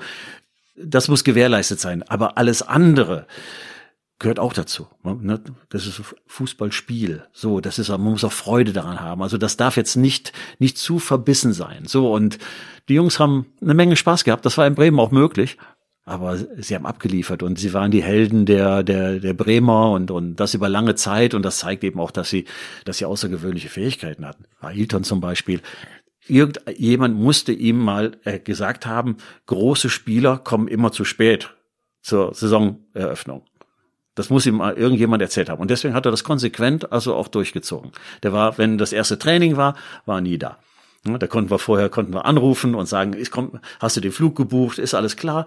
Und es war immer alles klar, nur zum ersten Trainingstag war er da nicht da. Er wusste, dass er was falsch gemacht hat. Und von dem Tag, dann ist er manchmal zwei oder drei Tage zu spät gekommen, aber von dem Tag an hat er erstmal Feuer bekommen von Thomas Schaf musste richtig Gas geben, aber er hat das ohne zu murren gemacht. Und er war jemand, der wirklich auch, auch von, seiner Athletik her, auch von, von seinen Voraussetzungen, der konnte richtig laufen und eine Menge an hartem Training auch wegstecken. Das hat er ohne zu murren gemacht und dann war alles wieder gut. So, das, das ist dann in Ordnung. Er war auch erfinderisch. Ich stand damals im Werder Trainingslager als junger Bildreporter auf Norderney und dann fuhr das Taxi vor mit äh, Bremer Kennzeichen. Ailton stieg aus und ist die Strecke von Bremen nach Norderney inklusive Fähre. inklusive Fähre. Inklusive Fähre. Ist ja mit dem Taxi gefahren. Ja, ja, ja. Ja Damals für 400 Euro. Aber der Taxifahrer war auch gemein, ne, dass ihm das nicht gesagt hat, oder? Ja, es, es, gibt so, es gibt so das Gerücht, dass Ailton auch nicht auf der Fähre allein sein wollte, sondern dass er gesagt hat, komm, du bleibst bei Das- mir, ich fahre damit, das- das ich kann- will da nicht raus, da muss ich Autogramme schreiben, ich bleib hier schön kann- bei dir an Bord. Das kann auch sein. Ist Frank Baumann jemand, der Sie anruft mal, wenn er eine Frage hat, wenn er irgendwie eine Problemstellung hat bei Werder Bremen? Vielleicht einmal oder zweimal haben wir, haben wir miteinander telefoniert. Wir haben auch so natürlich zwischendurch miteinander gesprochen, aber dass es da vielleicht nur um, um Themen ging, vielleicht eine Frage auch nach einem Spieler. Aber, aber Frank ist so jetzt nicht derjenige, der, glaube ich, da die ganze Welt abtelefoniert und, und sagt, ich, ich muss da mir die Infos abholen. Er könnte aber auch ruhig anrufen, also das wäre nicht schlimm. Ein sehr angenehmer Zeitgenosse. Finde ich auch. Total. Sie haben unglaublich viele Stars geholt. In der Vorbereitung bin ich die alle mal durchgegangen. Wir waren jetzt schon bei Julio Cesar, wir waren bei Claudio Pizarro. Joan Mikou haben sie plötzlich aus dem Hut gezaubert. Einen äh, Franzosen, den in Deutschland, klar, Fußballfans kannten, weil er französischer Nationalspieler war und trotzdem war er irgendwie nicht im Fokus, sondern er war jemand, der in Parma unzufrieden war und ablösefrei zu haben war und sie haben ihn hergeholt. War das das französische Netzwerk, das sie hatten oder wo haben sie den ausgegraben? Die Verbindung zu, äh, zu Frankreich natürlich und die Tatsache, dass ich eben auch nach meiner Zeit als Spieler in Frankreich mich für, für den französischen Fußball natürlich stärker interessiert habe als vielleicht für den englischen Fußball oder sonst was. Das war, das war schon ein Schwerpunkt. Und Johann war immer ein Spieler, den ich persönlich gut fand und, und der ganz hoch gehandelt wurde und immer auch als Nachfolger oder, oder als Konkurrenz zu Zinedine Zidane ge gesehen wurde. Aber natürlich gegen so einen Weltklasse-Mann sich natürlich schwerlich durchsetzen konnte, so, aber das Talent, die Fähigkeiten, die waren da, das war, das war klar und, und und das war das Netzwerk, als mich dann plötzlich ein, ein französischer Berater anrief und sagte, äh, Johan Miku ist zu haben und das zu ganz guten Konditionen. Habe ich erstmal äh, Gänsehaut gekriegt. Ja, Mensch, das wäre, das wäre perfekt, ne, wenn wir das hinkriegen könnten. Kriege ich eine Gänsehaut, wenn Sie das ja, erzählen. ja, und dann, äh, das wäre perfekt, wenn wir das, wenn wir das hinkriegen könnten, weil macht doch besonderen Spaß, wenn, wenn, wenn man mit Namen auftaucht, die eben nicht so bekannt sind. Das hat sich ja schon nochmal verändert. Ne? Heute weiß man fast alles über alle Ligen. So war Frankreich doch ein Stück weg und, und, und, und Italien, da war er bei Parma und hat ja, hat ja gar nicht gespielt. Und dann, sage ich auch ganz ehrlich, hat es mir Spaß gemacht, ihn dann in äh, Nizza zu treffen. Das war dann auch, bevor man, keine Ahnung, irgendwo nach Richtung Osten fliegen muss, dann fliegt man lieber nach Nizza. Und habe gedacht, so, das, das, das musste machen und, und, und muss dieses Gespräch führen. Und Johann war am Anfang gar nicht begeistert von der Idee. Bremen und, und, und Deutschland, kann ich auch sagen. Äh, Johanns Frau sagt dann, wie lange liegt denn Schnee in Bremen? Und äh, so nach, nach dem Motto, das muss ja schon ganz weit im Norden sein. Also, Me- Meistens liegt in Bremen Schnee von morgens um sechs bis morgens um acht, wenn überhaupt. Ja, sonst ja, liegt da kein Schnee. also das war für, für jemanden, der in Südfrankreich geboren ist, der zurzeit dann, dann in Italien spielte, Deutschland und Bremen war doch ein ganzes Stück weit weg. Da hat mir sicherlich geholfen, dass er mich kannte aus, als Spieler bei, bei Olympique Marseille oder Bordeaux, wo Johann eben auch gespielt hatte, klar, dann, dann, dann, dann kann man das einordnen. Und dann hat man wirklich ein tolles Gespräch und einfach auch das Gefühl, dass, dass irgendwo ein Vertrauensverhältnis sich da aufgebaut hatte. So, und dann kam auch sehr schnell äh, der Gegenbesuch, beziehungsweise der Besuch in Bremen und da hat man sich alles angeschaut und dann haben wir das hinbekommen. Und ja, das ist normalerweise kann man so einen Spieler nicht bekommen. Aber, aber Wie haben Sie es denn aber- geschafft, so einen Spieler zu überzeugen? Das Gespräch hat er dann mit Thomas Schaf gehabt. Das war immer, das, das, ich glaube, dass wir uns da sehr gut ergänzt haben, was, was so die, das, was man so vermitteln wollte von der Stadt, von, von der Mannschaft, von den Plänen, dass das sich ganz gut ergänzt hat. So, und das war, das war einfach den Spielern das Gefühl geben konnten. Und eben auch mit dem Hinweis immer, guck mal, der und der hat das vor dir gemacht und der ist den Weg gegangen. Das hat dann dazu geführt. Und äh, man darf nicht vergessen, wir haben ja oft Spieler verpflichtet, die so ein bisschen in der Sackgasse waren. Ne? Oder die gescheitert ist zu viel, aber die, äh, die, also jetzt nicht, wo der Weg nicht ganz gerade war, ne? oder nicht ganz steil nach oben ging, sondern Das wurde irgendwann so zu Ihrer Spezialdisziplin, ne? ja, weil, weil das aber auch der einzige Weg war, die Spieler dann zu bekommen, weil sonst wäre es Bayern München gewesen, sonst wäre es auch damals schon äh, Borussia Dortmund gewesen oder, oder wer auch immer. Deswegen mussten wir uns darauf, ja, nicht spezialisieren, aber man ist dann oft da gelandet, weil es war ja immer auf der einen Seite höchste Ansprüche, dass man sagt, wenn man will einen guten Spieler haben, der eigentlich alles kann. Und es muss bezahlbar sein. So, und daran orientiert sich das ja oft. Und da haben wir einigermaßen oft richtig gelegen, aber nicht, weil die Spieler dann so gut waren, weil man die richtigen Spieler dann bekommen hat, sondern weil die Spieler einfach dann in ein funktionierendes Team reingekommen sind. In eine Umgebung, Bremen, äh, wo es einfach, glaube ich, Spaß gemacht hat, Fußball zu spielen und wo sie sich eben wieder neues Vertrauen gespürt haben und wo sie gebraucht wurden. Und das war oft bei den Clubs, bei denen sie vorher gescheitert waren, in Anführungszeichen, war das nicht der Fall. So, und das, das war eigentlich auch das Geheimnis, dass sich eigentlich fast alle Spieler verbessert haben. Jetzt war Miku nicht der pflegeleichteste, ne? Nein. Der hat auch schon mal einem Mitspieler eine gezimmert. Ja, Fabian Ernst ja. im Trainingslager. Ja, ganz schwer, ganz schwer, ganz schwer. Ja, weil das. Was haben Sie ja, da gemacht? Ja, das ist ja, äh, was im Fußball nicht geht, ist, man muss Regeln haben. So und Regeln muss man, wenn man wenn man die Regeln äh, nicht weitestgehend beachtet, dann kann es nicht funktionieren. Aber die Besonderheit ist eben auch, dass man Regeln auch manchmal so ein bisschen dehnen muss. So, das ist so. Und das ist ja nicht nur bei den Verantwortlichen so, sondern das gilt auch für die, für die Mannschaft, für die Gruppe. So eine Aktion von einem Spieler, der keinen Wert für die Mannschaft gehabt hätte zu der Zeit, wäre nicht akzeptiert worden. Aber die Mannschaft wusste auf der einen Seite ganz genau, der ist so wichtig für uns, der ist so gut. Und sie kannten ihn auch. Sie wussten, dass er jeden Moment austicken kann, ne, dass er so impulsiv ist. Ich weiß, am Ende wissen wir nicht, warum, worum es gegangen ist. Aber auf der anderen Seite sich total für die Mannschaft einsetzt. Und, und das war jemand, der in jedem Training war der unangenehm oder eklig. Nicht nur für die Mitspieler, auch für den Trainer, für Thomas Schaf manchmal. Das war nicht einfach. Aber warum? Weil er gewinnen wollte. Und deswegen hat die Mannschaft gedacht, und auch in Fabian Ernst, der damals der, der hätte ja sagen können, also wenn entweder der muss weg oder ich gehe weg, sondern dass es dann hinterher wirklich ein, ein, ein wirklich wieder ein Zusammenarbeiten und, und ich glaube, dass das hinterher auch total ausgeräumt gegeben hat, weil man sich doch besser kannte. Man, man konnte das richtig einschätzen, aber natürlich sind das immer, das sind immer ganz schwierige Situationen und, und da ist immer, wenn ich den einen so behandle, was mache ich dann mit dem anderen und so. Aber das, wie gesagt, das ist eine, eine Erkenntnis, zu der man kommen muss, dass äh, ja alle gleich sind, aber einige gleicher. Wir reden über eine Kopfnuss von Johann Miku gegen Fabian, Fabian Ernst, damals, im ja. Trainingslager Ja. im Januar 2005 in Belek in der Türkei. Mhm. Wenn Sie jetzt sagen, einige sind gleich, manche sind gleicher, gab es diese Sonderbehandlung dann für Spieler in Wolfsburg später auch nochmal? Also Julian Draxler, der dann irgendwann in Wolfsburg gesagt hat, ich will weg, haben Sie bei so einem dann auch gesagt, Mensch, wenn das jetzt ein anderer gewesen wäre, dann ist das doof. Nur der darf es jetzt machen, weil der ist gar nicht mal so unwichtig für uns. Und ist es nicht auch gefährlich dann am Ende? Ich habe das jetzt auf den rein sportlichen Bereich habe ich das jetzt äh, konzentriert und das Zusammenleben äh, der Mannschaft äh, und das sich gegenseitig respektieren und und sich gegenseitig auch zu fordern. Das war absolut intakt in der Geschichte bei Johann. Was ich außer Acht gelassen habe, ist natürlich die Problematik, die man als Verantwortlicher hat, was den wirtschaftlichen Aspekt angeht. Dass man als so ein Spieler, der, der unter, dem man unter Vertrag hat, der sich so verhält, dass man eigentlich jeder hätte Verständnis dafür, dass man den feuert. Aber das kann man nicht, weil das ist immer dann wirtschaftlicher Totalschaden. So. Das war dann bei Draxler so eher der. Das war völlig an, eine andere Geschichte, dass wir, wenn wir da, äh, jetzt machen wir einen großen Sprung eben in Richtung, in Richtung Wolfsburg, wo wir tolle Mannschaft beisammen hatten mit, mit Spielern wie Kevin de Bruyne oder äh, Ivan Perisic, um zwei als Beispiel zu nennen, die einfach auch aus schwierigen Situationen kamen. Das ist die Parallele.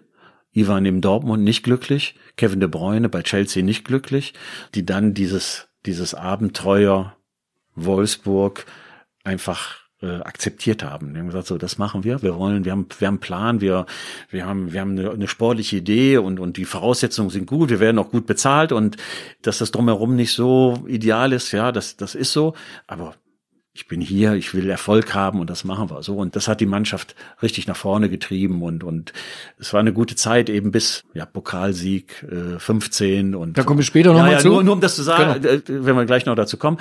Um das zu machen, muss einfach diese Bereitschaft, ich weiß, dass, dass, dass Wolfsburg, äh, und, und da wird man mir in Wolfsburg auch nicht böse sein, dass es in Wolfsburg anders ist, anders als in, in, in Fußball, äh, da wo Fußball eben noch mehr Tradition hat und wo noch mehr Druck ist eben von den, von den Zuschauern und, und, und. Es ist was anderes.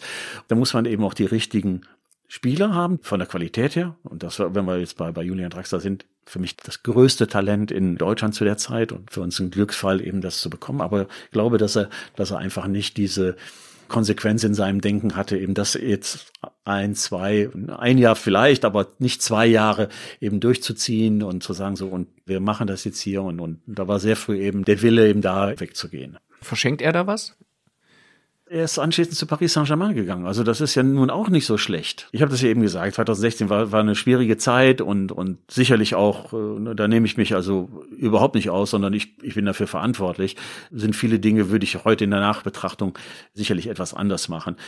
Zu der Zeit haben wir, haben wir es leider nicht hinbekommen, eben diese Gemeinschaft eben hinzubekommen, eben um, um erfolgreich zu sein und, und, und das hätte jedem Spieler auch geholfen. Ne? Und nicht alle, die eben damals auf dem richtigen Weg waren eigentlich, haben sich so weiterentwickelt, wie sie es eigentlich hätten können, nicht müssen, aber das wäre möglich gewesen. Als Schlussfolgerung, um, um das vielleicht vorwegzunehmen, heute würde ich nicht mehr so sehr darauf pochen, dass man das, was man eigentlich vorhat, was man zwei Jahre zusammenarbeitet und so weiter, dass man das unbedingt durchziehen muss, sondern wenn eben so nicht die absolute Bereitschaft da ist, das so zu machen, wie man das mal ja vorhatte und und dass sich das einfach nicht so entwickelt hat, dann muss man einfach getrennte Wege gehen und und das würde ich als Erkenntnis aus dieser Zeit mitnehmen, weil alle müssen das Gefühl haben, am richtigen Ort zu sein. Jetzt haben wir gerade einen großen Sprung gemacht von mhm. Miku und seiner Werderzeit zu Draxler. Springen wir noch einmal wieder zurück, weil ich kann an dieser Stelle ja gestehen, Miku hat mich als jungen Bildjournalisten mal in der Tat geohrfeigt. Ja. Sie können sich dran erinnern. Ja. Ja. Viele Hörer werden jetzt fassungslos da sitzen, den Phrasenmäher hören und sich denken, was ist das denn für einer? Was war da in Bremen los? War was war ne? da los? Ja. ja. Ja. Wie haben Sie die Geschichte damals erlebt? Also Johann Miku kam aus der Kabine, wir hatten eine kleine Meinungsverschiedenheit, so wie das halt ja, mal ja, durchaus ja, passieren kann.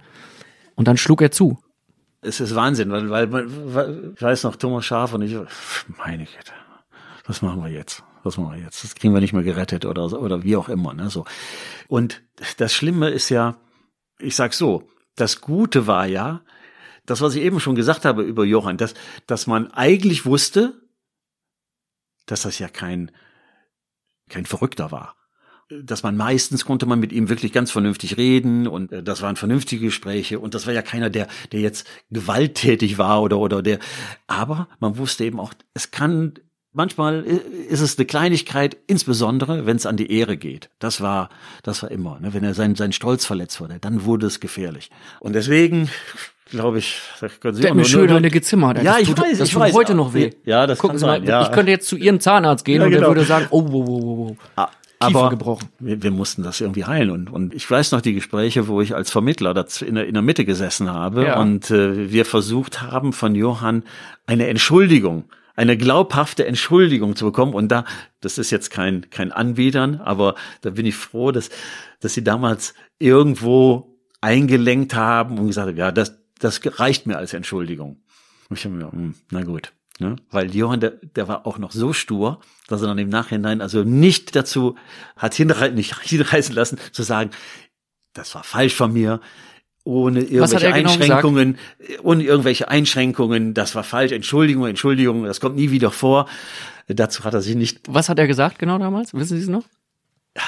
Also ich muss, Äh, also- muss also- dazu sagen, wir saßen bei Werder in der Geschäftsstelle, Sie, Ja, Johann ja. Miku und ich. Ja. Es gab eine von Ihnen initiierte Aussprache, in der er da sagen durfte, was er erlebt hat, in Ja. der ich sagen durfte, was ich erlebt habe. Und ich habe an der Stelle total bereut, dass ich damals im Französischunterricht nie aufgepasst habe. Nie. Und ich hatte irgendwann den Eindruck, er erzählt das, Ihnen das, irgendwas. Das sind aber waren auch oft Dinge, die man nicht im Französischunterricht lernt. Das kann auch sein. Das kann auch sein. Und sie haben es so freundlich übersetzt, dass ich gedacht habe, so, ach, wissen Sie was, Herr Allofs, ich verzeih dem Johann. Okay, hätten wir das geklärt. Also er hat sich eigentlich nie entschuldigt. Also er hat schon durchklingen lassen, dass er das eigentlich nicht hätte machen dürfen und dazu hätte er sich nicht hinreißen lassen dürfen. Aber immer kam dann auch so im Komma, aber ganz unschuldig ist er auch nicht. Aber ganz unschuldig, so war das. Herrlich, hätten wir, hätten wir das geklärt. Sie haben dann nach Miku noch Spieler geholt wie Klose, Diego, Özil. Da waren so viele Granaten dabei. Sprechen wir einmal über Miro Klose. Den haben sie damals geholt für 5 Millionen Euro aus Kaiserslautern und wurden heftig dafür kritisiert bei Werder. Ja. Einen Spieler für 5 Millionen zu holen. Ja, gut, was fünf Millionen war damals noch ein bisschen was anderes. Äh, für Werder, für Werder war es was anderes. Ne? Das waren, also eigentlich war das, eigentlich war das abgelehnt. Und Von Werder-Seite. Ja, also Werder intern. in der Aufsichtsratssitzung eben, das waren ja Dinge, die außerhalb des äh, Etats waren und dafür hätte man dann eben auch die äh, das Okay vom Aufsichtsrat haben müssen. Das war ja eine normale Vorgehensweise, dann immer vorzustellen, was man vorhat und äh, was das dann auch kostet und dann gab es ein Worst-Case-Szenario und so weiter. Und eigentlich war Miro abgelehnt, also in der Größenordnung was zu machen. Wir haben dann versucht, über, über Sponsoren, da hat es das ein oder andere Gespräch gegeben, die aber dann gesagt haben, das, das war verrückt. Ja, ja, wir machen was, aber wenn das für Klose ist, nicht. Miro war damals bei Kaiserslautern, ne, das darf man nicht vergessen. Ne, das ist im, im Nachhinein jetzt, äh, sagen wir, nee, das kann nicht stimmen. Aber damals war es wirklich so, dass wir gesagt haben, nee, für mir, für, für Klose wollen wir das, wollen wir das nicht machen. Ne, was anderes, aber, aber das, das schon. Und Thomas Schaaf und ich, wir haben, wir waren sowieso von ihm begeistert und überzeugt. Und dann kam noch dazu, dass wir dann ein Heimspiel äh, gegen Lautern hatten. Und dann, da hat Miro im Grunde rechter Verteidiger gespielt. Wir waren so überlegen und der musste so nach hinten arbeiten. Und das hat er auch noch gemacht. Zu dem alles, zu all dem, was wir von ihm, was wir gut fanden, kam dann noch dazu, dass er nach hinten gearbeitet hat. Ne, so, und das hat, wir müssen den wir müssen den haben.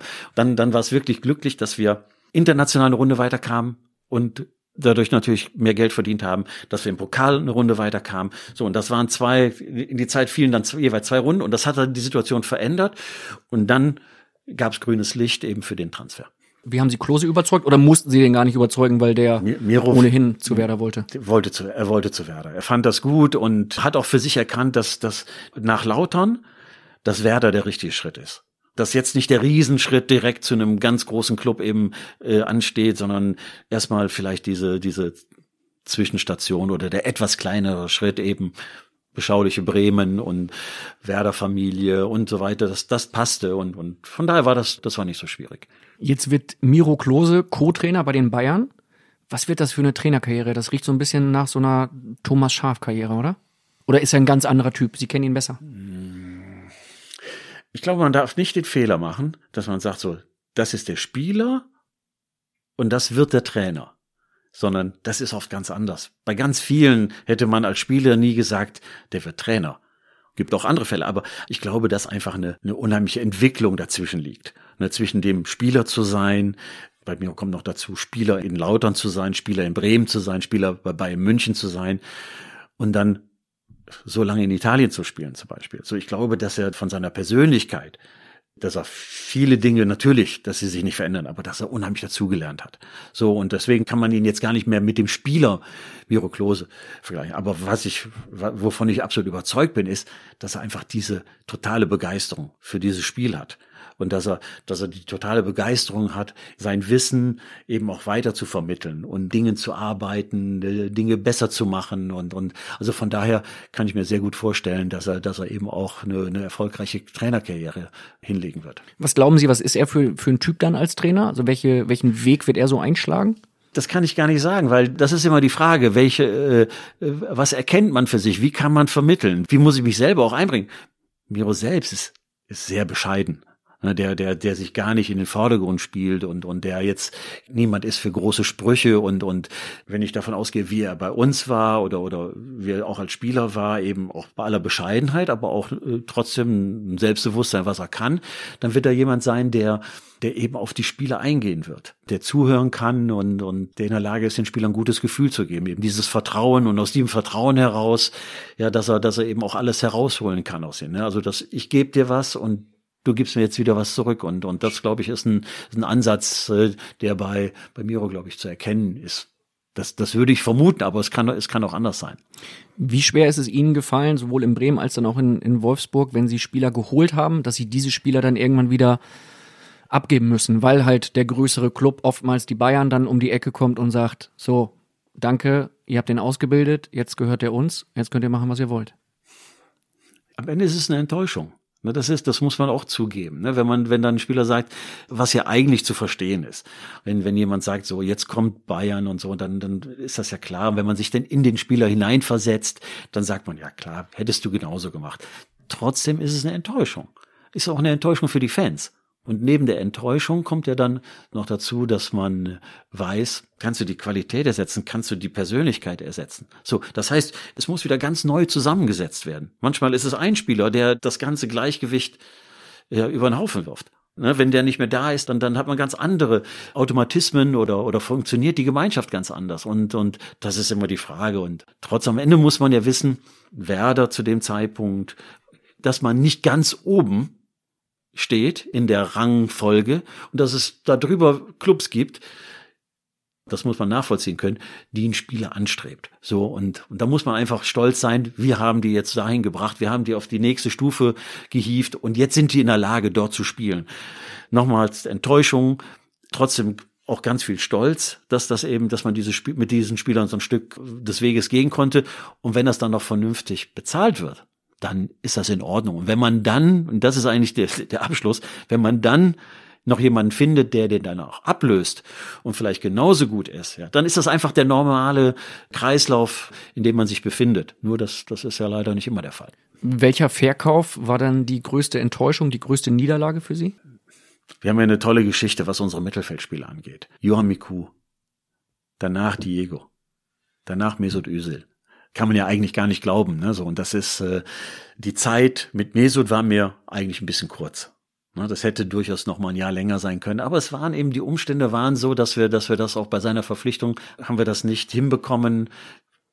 Eigentlich schon die Tatsache, dass er zu uns gekommen ist, war schon, war schon gut.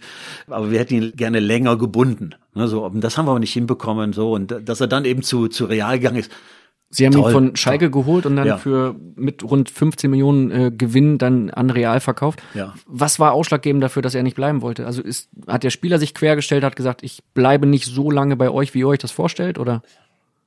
Er hat noch ein Jahr Vertrag gehabt. Und das hätte am Ende bedeutet, er wäre ablösefrei gegangen und wir waren nicht in der Lage, das gebe ich zu, wir konnten keine Vertragsverlängerung hinbekommen. Aber wir hatten auch ein, das muss ich auch sagen, damals eine Absprache mündlich mit seinem Berater, der gesagt hat, der geht nicht ablösefrei.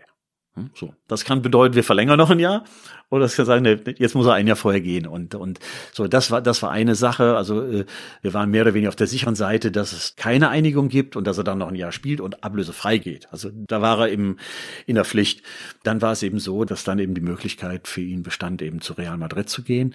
Und ja, dann dann glaube ich, dann war Mesut selbst auch natürlich von dieser Idee fasziniert, was man ja auch im Nachhinein verstehen kann. Für uns war es damals wäre Mesut, ich sage jetzt mal, frei handelbar gewesen. Oder, oder hätte sich ein großer deutscher Club seine Bemühungen intensiviert, dann wäre für uns natürlich noch eine andere Ablösesumme drin gewesen, ja. Der große deutsche Club hätten dann die Bayern sein Das waren können, die oder? Bayern, ja. Die waren dran an Özil. Da, diese Möglichkeit hätte damals bestanden, ja, sicher. Hm. Und woran ist es gescheitert?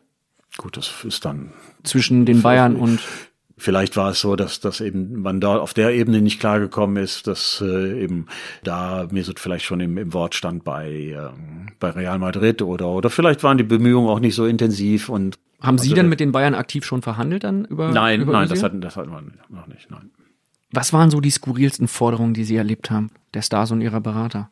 Eigentlich keine, keine verrückten Dinge. Ich muss ein Schloss, in einem Schloss wohnen oder, oder sonst irgendwas oder, oder ich muss äh, 20 Freiflüge nach Hause haben oder, oder sonst irgendwas oder ich muss äh, weniger trainieren oder ich brauche eine Stammplatzgarantie. Nee, das, das hatten wir eigentlich selten.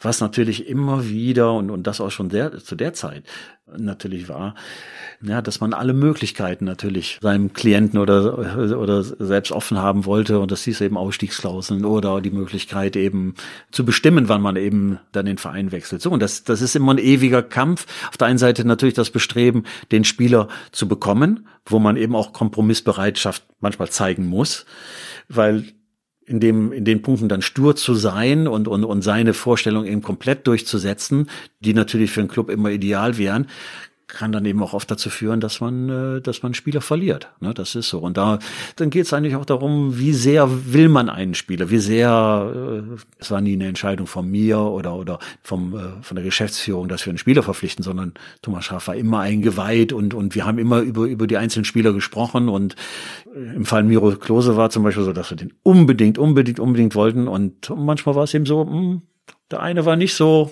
ja schon, aber, aber nicht zu jedem Preis. Und, und wenn er das nicht will, nee, dann machen wir das nicht. So, und, und bei anderen war es, dann eben stärker. Und das hat das immer beeinflusst, inwieweit man dann eben auch kompromissbereit ist. Auf welchen Transfer sind Sie jetzt aus heutiger Sicht besonders stolz? Was ist so Ihr Transfer, wo Sie sagen, den rahme ich mir ein? Es sind ja, es sind ja vi- viele. Also das wäre Per Mertesacker zum Beispiel. War ja auch noch nicht so erkannt, ne, dass man sagt, so den wollte jetzt, den wollte jetzt alle haben, aber das ist so ein, so ein wichtiger Spieler für uns und, und was, was für eine tolle Karriere der hingelegt hat. Ein Transfer, Ümit Davala. Wird nicht so häufig genannt. Den haben wir- Damals in der Double-Mannschaft einer der Leistungsträger. wir, wir, wir sitzen bei der Vorstellung von Ümit Davala und dann äh, wird er nach seinen Zielen gefragt. Und dann sagt er, ich will deutscher Meister werden. Thomas ist erstmal blass geworden. Ich bin, glaube ich, auch blass geworden. Und er sagt, ja, wir, sind, wir haben eine gute Mannschaft, ja, und wir, wir, wir werden deutscher Meister. Er hat nicht gesagt, wir werden deutscher Meister, wir können auch deutscher Meister werden. Das war ja eigentlich, war das, war das verrückt. Das stand so immer so ein bisschen im Raum. Immer war das, ne, der, so, und dann glaubt man daran und dann, dann kommen viele Dinge zusammen und, und, ja, das, das zeigt manchmal, es ist ja nicht damit getan zu sagen, ich will deutscher Meister werden. ne? Also das ist ja, das wäre ja zu einfach. Aber kommt das zusammen? Kommt eine Mannschaft, die, die eben diese Typen hat, die, äh, die das Höchste anstreben, die die Qualität natürlich haben und plötzlich glauben alle daran und, und dann, dann ist sowas möglich. Ne, das ist, das geht nicht, wenn man, wenn eins davon fehlt. Ne, und da muss man auch noch Glück dazu, dabei haben. Ne, aber das war erstaunlich und das war bei, bei Ümit, war allen bekannt eben durch seinen Irokesenschnitt damals und so, war so ein bisschen wilder Typ, auch außerhalb des Platzes, aber auf dem Platz war er einfach, war er knallhart ne, und hat sein Ding durchgezogen und, und äh, hat uns schon sehr, sehr geholfen. Ein Transfer, der auch äh, Valérien Ismael zum Beispiel, ein Spieler, der, den wir aus Straßburg erstmal ausgeliehen hatten mit einer Kaufoption. Den wir innerhalb der ersten Monate haben wir dem, glaube ich, zweimal den Vertrag aufgebessert, beziehungsweise verlängert. Ne, wir haben ja erstmal gesagt, so, wir ziehen die Kaufoption, die ganz vernünftig aus Werder-Sicht war, und haben dann aber, weil er sich so entwickelt hat und so, so eine Bedeutung für die Mannschaft bekommen hat, haben wir dann in kurzer Zeit zweimal den Vertrag, also angehoben und, und haben dem seiner Bedeutung für die Mannschaft entsprechend eben dann eben auch entlohnt. Und kurze Zeit später äh, ist er dann den Weg zu Bayern gegangen. Und, Die Bayern und, schon wieder. Das war der normale Weg und das war auch, ich sag's nochmal, das ist irgendwo war das, ist das auch eine Auszeichnung, ne? Da- dass man, dass man eben, dass der Weg dann von Werder dann eben in die Richtung ging. Das, also wenn man die Kräfteverhältnisse, wenn man die ganz nüchtern betrachtet hat, dann war das der normale Weg, auch für die Spieler. Wer hat denn angerufen von den Bayern in solchen Fällen? Eher Uli damals noch oder Kalle? In dem Fall war es ja so, dass, dass Valerien kam und sagte, der so rumdruckste und sagte, "Mm, ich habe ich hab ein Angebot. was soll ich machen? Ne? Halt, bleibst bei uns. So, ja, aber, ne, so. Und dann äh, war er auch ganz offen. Ich kann das und das verdienen und, und äh, kann ich das hier verdienen? Nein, natürlich nicht. So, und dann, äh, dann hat man dann Kontakt aufgenommen. Dann war eben die Frage, wie, wie reagiert man darauf? Und äh, es gibt Momente, wo man, wo man nicht in der Lage ist, dann zu sagen, ja gut, dann gehst du eben, ne, weil es für dich besser ist. Dann muss man sagen, nee, die Mannschaft kann das jetzt nicht verkraften und, und äh, wenn wir dich jetzt gehen lassen, dann, dann, dann bricht hier eine Menge zusammen, dann gefährden wir alles. Und manchmal gibt es Momente, wo man sagen, mh, hm, ja, Jetzt können, wir, jetzt können wir nicht mehr halten. Jetzt, jetzt, ja, in Ordnung. Wenn, wenn jetzt die Bayern in dem Falle dann noch kommen und, und, und ein vernünftiges Angebot machen, dann werden wir darüber nachdenken und, und werden verhandeln. So, und das war dann am Ende war es ein vernünftiges Angebot und äh, dann haben wir es gemacht. Wie läuft es denn konkret ab? Er sagt dann irgendwann, okay, dieses Angebot ist so und so gut und es kommt von Ne, da, den Bayern. Nein, das, das war ja, das war ja jetzt sein Part, das war ja, ja. sein Gehalt so und und und und dann war es war so, dann dann wird sich jemand von Bayern melden. So, ich weiß jetzt nicht, wer es wer es in dem Falle war, ob das Kalle war oder ob das und dann Löhnes denken war. Sie sich so, super, die schon wieder. Ja, klar, in dem Moment sicherlich, ne, aber aber auf der anderen Seite war es ja immer so, wenn Spieler außer sich außergewöhnlich entwickelt haben, dann war es ja irgendwann war es ja zwangsläufig der Marktführer, der eben kam. Das war und zu der Zeit war es eben sel waren es seltener ausländische Clubs, ne, sondern da war es in erster Linie war es dann eben Bayern München. Ne, das ist klar. Sie sprechen sehr leidenschaftlich über wir, wenn Sie über Werder sprechen. Jetzt kommen wir zu Ihrem zweiten Wir, ja. wenn man so sagen darf, aus Managersicht Wolfsburg. Ja. André Schürle, jemand, den Sie sowohl gekauft haben als auch verkauft haben, hat die erste Frage an Sie. Hallo Herr Alofs, äh, hier André Schürle. Ich hoffe, es geht Ihnen gut und Sie haben viel Spaß beim Phrasenmeer mit Kai. Und ich hätte mal eine Frage. Haben Sie schon immer gewusst, dass Sie nach Ihrer aktiven Karriere immer noch im Fußball bleiben wollen? Oder gab es auch andere Optionen? Liebe Grüße aus Berlin. Schön von André was zu hören. Hat leider nicht so funktioniert, wie wir uns das alle vorgestellt haben, aber jemand, wo wir viel Fantasie hatten und ich wirklich gedacht, hm, das, das rundet alles nochmal ab, aber dann hat das insgesamt nicht so richtig funktioniert. Trotzdem hege ich große Sympathien für ihn. Also das ist, äh, also das ist nicht jemand, wo ich sage, also Haken dran machen. Das gehört auch zu den Phrasenmäher Allstars, hat äh, sich hier schon toll präsentiert. Ja. Hm? Nachzuhören in äh, jeder Podcast-App. Ja, ja. André Schöle hat sehr offen gesprochen über das Gefühl zu scheitern, mhm. über Versagensängste. Ja, ja, ja, das ist es ja. Bevor ich die Frage beantworte, ist das vielleicht ein ganz guter Moment. Dieser Druck, der auf den Spielern lastet. Ich glaube, dass das nicht immer allen bewusst ist. Und, und da ist es ganz klar, da gibt es Menschen, die mit Druck gut auskommen oder, oder die das auch nicht zeigen. Der Druck ist schon immens. Das ist nicht nur, wir spielen da ein bisschen Fußball und dann laufen wir auf den Platz und dann, äh, dann entweder geht's oder es geht nicht, sondern es ist schon, es wird eine Menge erwartet und, und also die Drucksituation immer wieder zu erleben und, und, und zu leben, das ist nicht so einfach. So, und ich glaube, wenn André das in der Reihe dann auch erwähnt hat, kann ich das glaube ich auch. Das ist, André hat sich immer sehr viele Gedanken gemacht. Manchmal vielleicht sogar zu viel Gedanken, ne? dass man, dass man alle Eventualitäten durchspielt und, und am Ende ist es, ist es eben eine, die Spontanität und Unbekümmertheit und Unbeschwertheit, die dann oft auch eben eine Stärke ausmacht. Das kann dann manchmal verloren gehen. Also das ist, das ist schon immer ein großes Thema, ne? die eben diese, ja, wie soll ich sagen, man kann niemanden Lampenfieber sagen, Schauspieler sagen das ja auch, wenn ich kein Lampenfieber mehr habe, dann kann ich nicht mehr auftreten, dann, dann, dann fehlt mir was. Aber das unter Kontrolle zu kriegen und, und, und dass sowas dann schnell endet und, und dass man dann eben deine ganzes, sein ganzes Potenzial ausschöpfen kann. Ich glaube, das ist, das ist sowieso so ein Vorgang, der, entweder hat man das von Anfang an und ist so unbekümmert, oder man lernt das einfach, oder man lernt damit umzugehen. Gerade in den ersten Spielen äh, in der Nationalmannschaft. Ich war eigentlich vorher schon fix und fertig. So die Nacht vorher oder die, die Stunden bis zum Spiel, so da hat man so viel Energie gelassen, ne, dass man. Ne, Weil sie so viel nachgedacht haben, oder? Ja, man war nervös, aus welchem Grund auch immer, ob das jetzt sich verrückt machen oder äh, zu viele Gedanken machen oder oder oder. Es äh, hat unterschiedlichste Gründe. So aber man dass man einfach zu viel Energie vorher gelassen hat ne? und dann erst wenn das nachlässt dann ist man in der Lage dann kann man immer noch gut spielen. Aber sein ganzes sein ganzes Potenzial abrufen das kann man nur wenn man das alles unter weitestgehend unter Kontrolle hat. Trotzdem eine Aufgeregtheit eine, eine Nervosität und so weiter das muss da sein. Aber dann auch abschalten und ruhig bleiben und klar sehen und so weiter. So dass, wenn, wenn das, wenn das im Einklang ist, dann kann man ganz andere Leistungen bringen. Zu anderes Frage. Als ich meine Karriere beendet habe, meine aktive Karriere, habe ich gesagt, endlich. So ähnlich wie ich das jetzt in 2016 vielleicht hatte. Jetzt ist es genug. Ich hatte große Probleme in meinem Knie. Äh, das war, da habe ich mich wirklich zwei, drei Jahre richtig mit rumgequält und es, von daher war es auch irgendwo, war es eine logische Konsequenz. Letztes Spiel war die errungene Meisterschaft mit Werder äh, 1993. Also das war ein toller drei Jahre Werder, im ersten Jahr Pokalsieger, im zweiten Jahr Europapokalsieger, im dritten Jahr Meister. So, dann sagt man immer, ist das der richtige Moment? Bei mir war es der richtige Moment. Also das, weil es auch nicht mehr ging. Und ich war auch erleichtert und habe gesagt, so, und jetzt erstmal nichts im Fußball wirklich mal was anderes machen. So und ich habe dann ich habe dann ein paar paar andere Dinge gemacht. Habe noch sehr viel Fußball gespielt in der in, in Traditionsmannschaften. Habe fast mehr gespielt als in meinem letzten Jahr bei Werder. Das war immer toll. Von daher war das war die Verbindung zum Fußball sowieso immer da.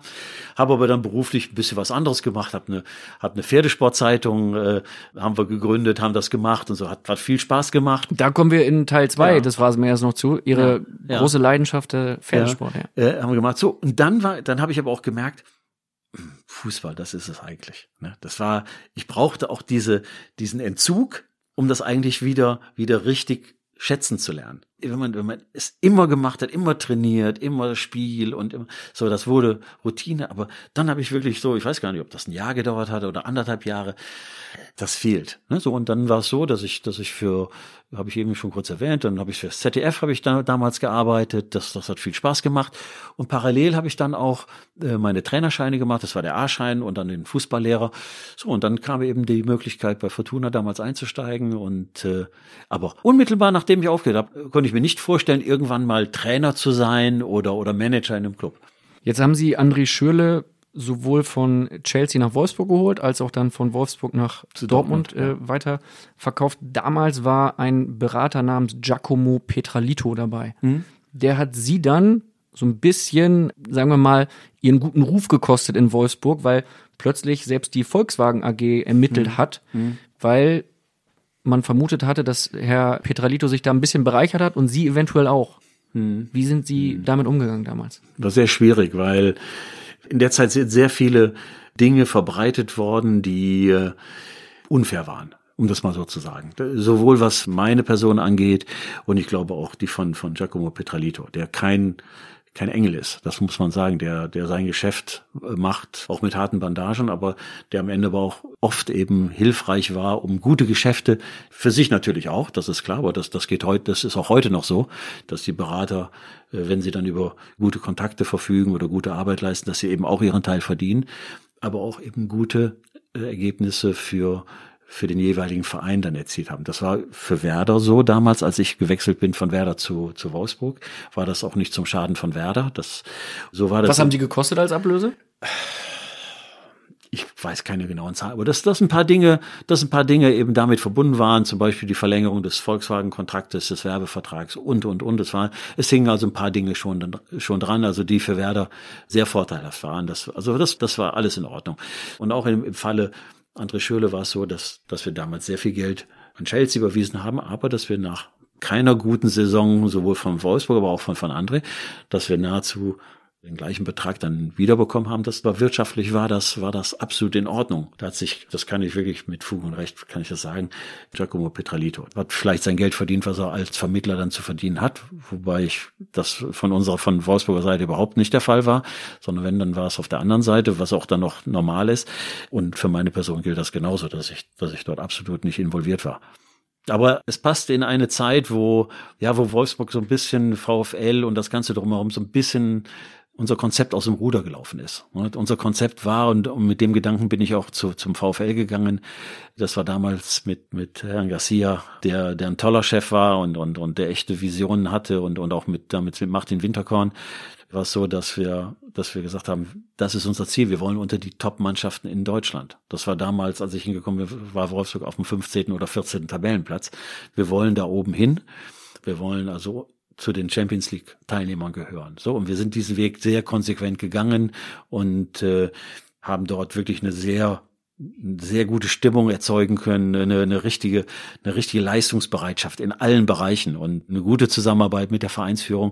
Und dann kam leider kam kam eben dann die Dieselkrise kam dazu und und das hat das hat ganz Wolfsburg verändert und und das hat das das ganze Umfeld auch verändert und hat plötzlich das Gebilde sehr verletzlich gemacht und äh, auch sicherlich persönliche Fehler, die in der Phase gemacht worden sind, haben eben dazu geführt, dass wir dass wir diesen Weg, den dieser Club gehen kann mit seinem Potenzial, ne, dass wir den leider nicht einhalten konnten oder den nicht weiter fortführen konnten. Aber wir waren, wir haben immerhin haben wir geschafft, aus dieser Ausgangsposition, wie gesagt, im Abstiegskampf mit dieser Mannschaft durfte man natürlich nicht absteigen, ist ganz klar, aber dann eben Vizemeister zu werden, Pokalsieger zu werden, Supercup gewonnen auch noch. Also von daher, glaube ich, haben wir, haben wir auch ein gutes Spektakel geboten und haben ein bisschen auch, glaube ich, für die, für die Reputation und, und für, fürs Image vom VfL Wolfsburg gemacht. Ne? Und dazu, da haben natürlich, das muss man auch sagen, da haben Spieler wie in erster Linie, Ivan Perisic habe ich eben genannt, aber, aber in erster Linie natürlich jemand wie Kevin de Bruyne, der natürlich ein Jahrhunderttalent ist und, und der sich mit der Sache total identifiziert hat, hat natürlich dazu beigetragen, dass man plötzlich auf diesem Niveau arbeiten kann. Sie haben vorhin schon mal gesagt, äh, Sie haben Fehler gemacht, Sie würden Dinge anders machen heute. Eben haben Sie auch nochmal angesprochen, es gab ein paar Fehler. Was waren so Ihre größten Fehler? Wo sagen Sie, Mensch, das hätte mir nicht passieren dürfen? Ich glaube, das Wichtigste ist immer, dass man ist auf der einen Seite ist man zwar Chef und geht vorne weg und da muss auch eine, man muss immer sehen, dass, dass eine gewisse Distanz muss da sein. Aber trotzdem, und, und das glaube ich, kann ich für, für für fast alle Jahre sagen und, und, und ich glaube, dass man nicht viele Spieler finden wird, die, die das, die das auch anders sehen, dass ein enges Verhältnis da war und auch ein sehr großes Vertrauensverhältnis. Und das Vertrauensverhältnis heißt nicht, dass man, dass man den Spielern nach dem Mund redet, sondern dass man eben auch manchmal knallhart ist, dass man manchmal Entscheidungen trifft, die andere sagen, hm, muss man nicht tun und so. Aber ich glaube, das ist auch, man muss auch so ein bisschen nicht immer ausrechenbar sein. Das ist mir, muss ich ganz ehrlich sagen, das ist mir in den im letzten halben Jahr ist mir das verloren gegangen. Ne, da waren zu viele Spieler nicht mehr in der, in dem Sinne unter Kontrolle oder dass man da den Draht hatte, eben dann einzuwirken und, und sie auf den richtigen Weg zu bringen oder auf den Weg zu bringen, den ich für richtig halte. So und, und das hat so nicht mehr funktioniert und dann, dann, dann sind die Dinge auseinandergelaufen. Und das in einer Phase, wo ein Club sowieso seine Einheit oder seine Bindung eben so ein bisschen verliert oder oder so das Miteinander, ne, wo, wo, wo Probleme von außen kommen. Wenn das noch dazu kommt, dann kann es schwierig werden. Und genau das ist passiert. Welche Spieler waren das in erster Linie? Ach, das. Ich glaube, Benaglio haben sie damals auf die Bank gesetzt, ne? Man muss sehen, dass, dass man die, wie so schön heißt, man muss die Kabine hinter sich haben, muss der Trainer muss die Kabine hinter sich haben. So, und das, das was es bedeutet, ist ja, dass die, die den Takt geben, es sagen haben, ne, dass man die auf seiner Seite haben muss. So, und das, das war, glaube ich, dann eben nicht mehr so auch sicherlich Entscheidungen, zum Beispiel eine Verpflichtung von Niklas Bentner zu den Konditionen, wie man das gemacht hat. Hätte das eigentlich wunderbar zu Werder damals gepasst, ne, so einen wieder zurückzuholen.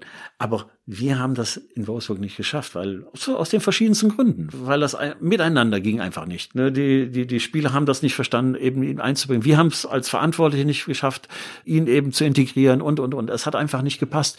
Und irgendwo waren dann eben die Anführer oder die Meinungsmacher in der Gruppe, die waren, die, die standen einfach nicht mehr dahinter. Und dann ist es schwierig. Wenn, wenn dann nicht mehr daran geglaubt wird, dann werden Kleinigkeiten werden dann plötzlich zu großen Dingen. Wenn man dann auf der Bank äh, vielleicht was sagt und, und das, das dann nicht druckreif ist und so, dann wird das gleich rumgetragen und dann führt das dazu, dass, ja, dass man dann äh, eingeschnappt ist. Es kommen verrückte Dinge dann zueinander, die einfach dann so eine, so eine, äh, so eine Atmosphäre schaffen, die, die nicht mehr leistungsfördernd ist. Da muss man was verändern. Das war auch damals der Ansatz, ich glaube, dass äh, Herr Garcia das nicht gerne gemacht hat, eben diese Entscheidung getroffen. Aber eins war klar, es musste was verändert werden. Entweder auf, auf der Seite, da wo ich war, oder auf der anderen Seite. So, und das ist natürlich da, wo nur eine Person ist, dass es etwas leichter ist, das ist ganz klar. Und von daher war das, gibt es auch überhaupt keine Enttäuschung oder Bitternis über die Entscheidung, die damals getroffen worden ist, weil das stand einfach an. Es war, es war schade, weil eigentlich hatten wir eine sehr gute Mannschaft, die aber nicht mehr ihr Potenzial abgerufen hat. War Bentner Ihr größter Flop? War das die größte Fehlentscheidung? Ach, man liegt manchmal falsch. Das ist ja, wenn, wenn wir die ganzen Spieler jetzt aufgeführt haben, die positiv waren, die Liste können wir noch mal verlängern. Also da gibt's welche, die, die jetzt nicht so herausragend waren, aber die einfach gute Transfers waren. Fabian Ernst haben wir eben kurz gestriffen. Ein toller Transfer. Ne? Wunderbar. Ein, ein, ein toller. Also Bleiben wir kurz bei Bentner. War das ja, der Nein, nein, ich, ich muss das ja ein bisschen erklären. Es ist eine Vielzahl von guten Transfers, wo man genau richtig gelegen hat. Aber natürlich sind doch ganz viele, die nicht funktionieren. So. Und einige sind eben spektakulärer und einige, ja, das hat man eigentlich gar nicht so gemerkt. So, und dann, dann kommt, sind natürlich solche Dinge, wenn wir, wenn wir mal nochmal zurück zu Werder gehen, dann war es Carlos Alberto. Carlos Alberto. Carlos Alberto. So. 7,8 Millionen. Ja, ja. Da war die VHS-Kassette kaputt, die Sie gesehen hatten, oder?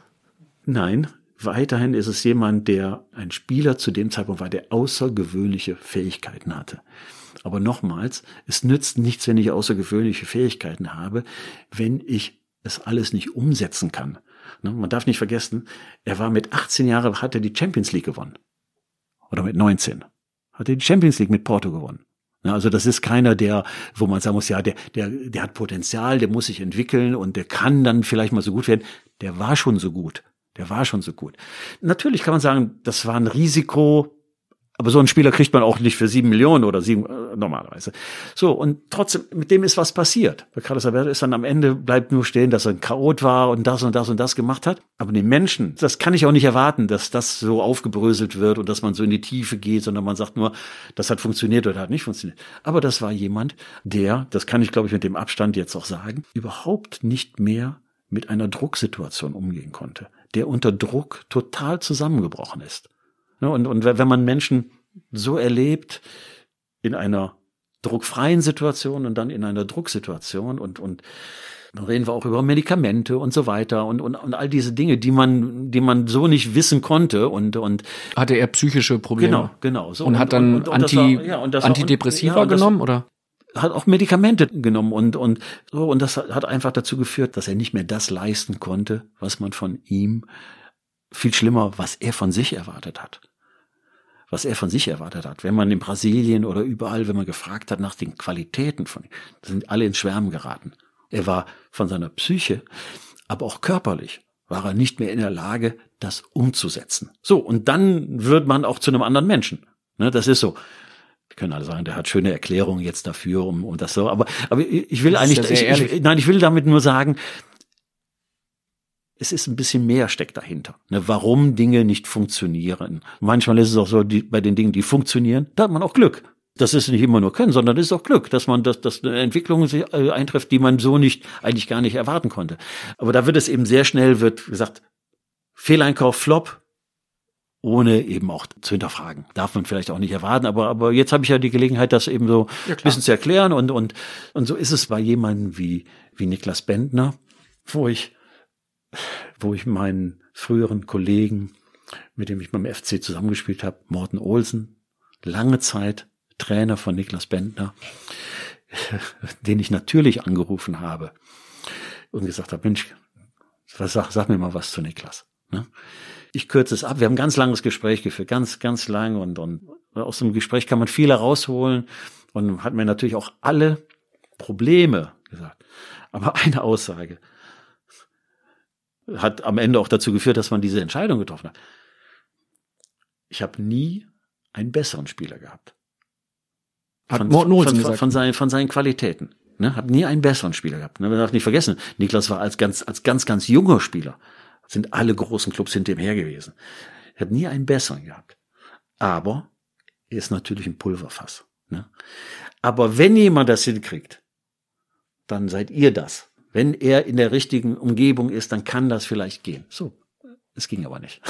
Es ging nicht. Ne? Nur, nur, es steht ja immer was, es steht ja immer, es ist ja nicht so, dass man sagt, da ist jetzt nichts auf dem Markt und der, ja, dann nehmen wir den mal, sondern es steckt ja viel Arbeit da hinter einem oder die geleistet worden ist und wo, wo man sagt, hm, was spricht dafür, was spricht dagegen, so und und deswegen war das durchaus eine, eine Herausforderung, die man, glaube ich, wagen kann. Aber wie es immer so ist, um nochmal einen Vergleich zu machen, ich kann einen Ailton haben in einer funktionierenden Gruppe mit jemandem, der die Vaterrolle vielleicht übernimmt und den führt und der lässt sich führen und dann geht das.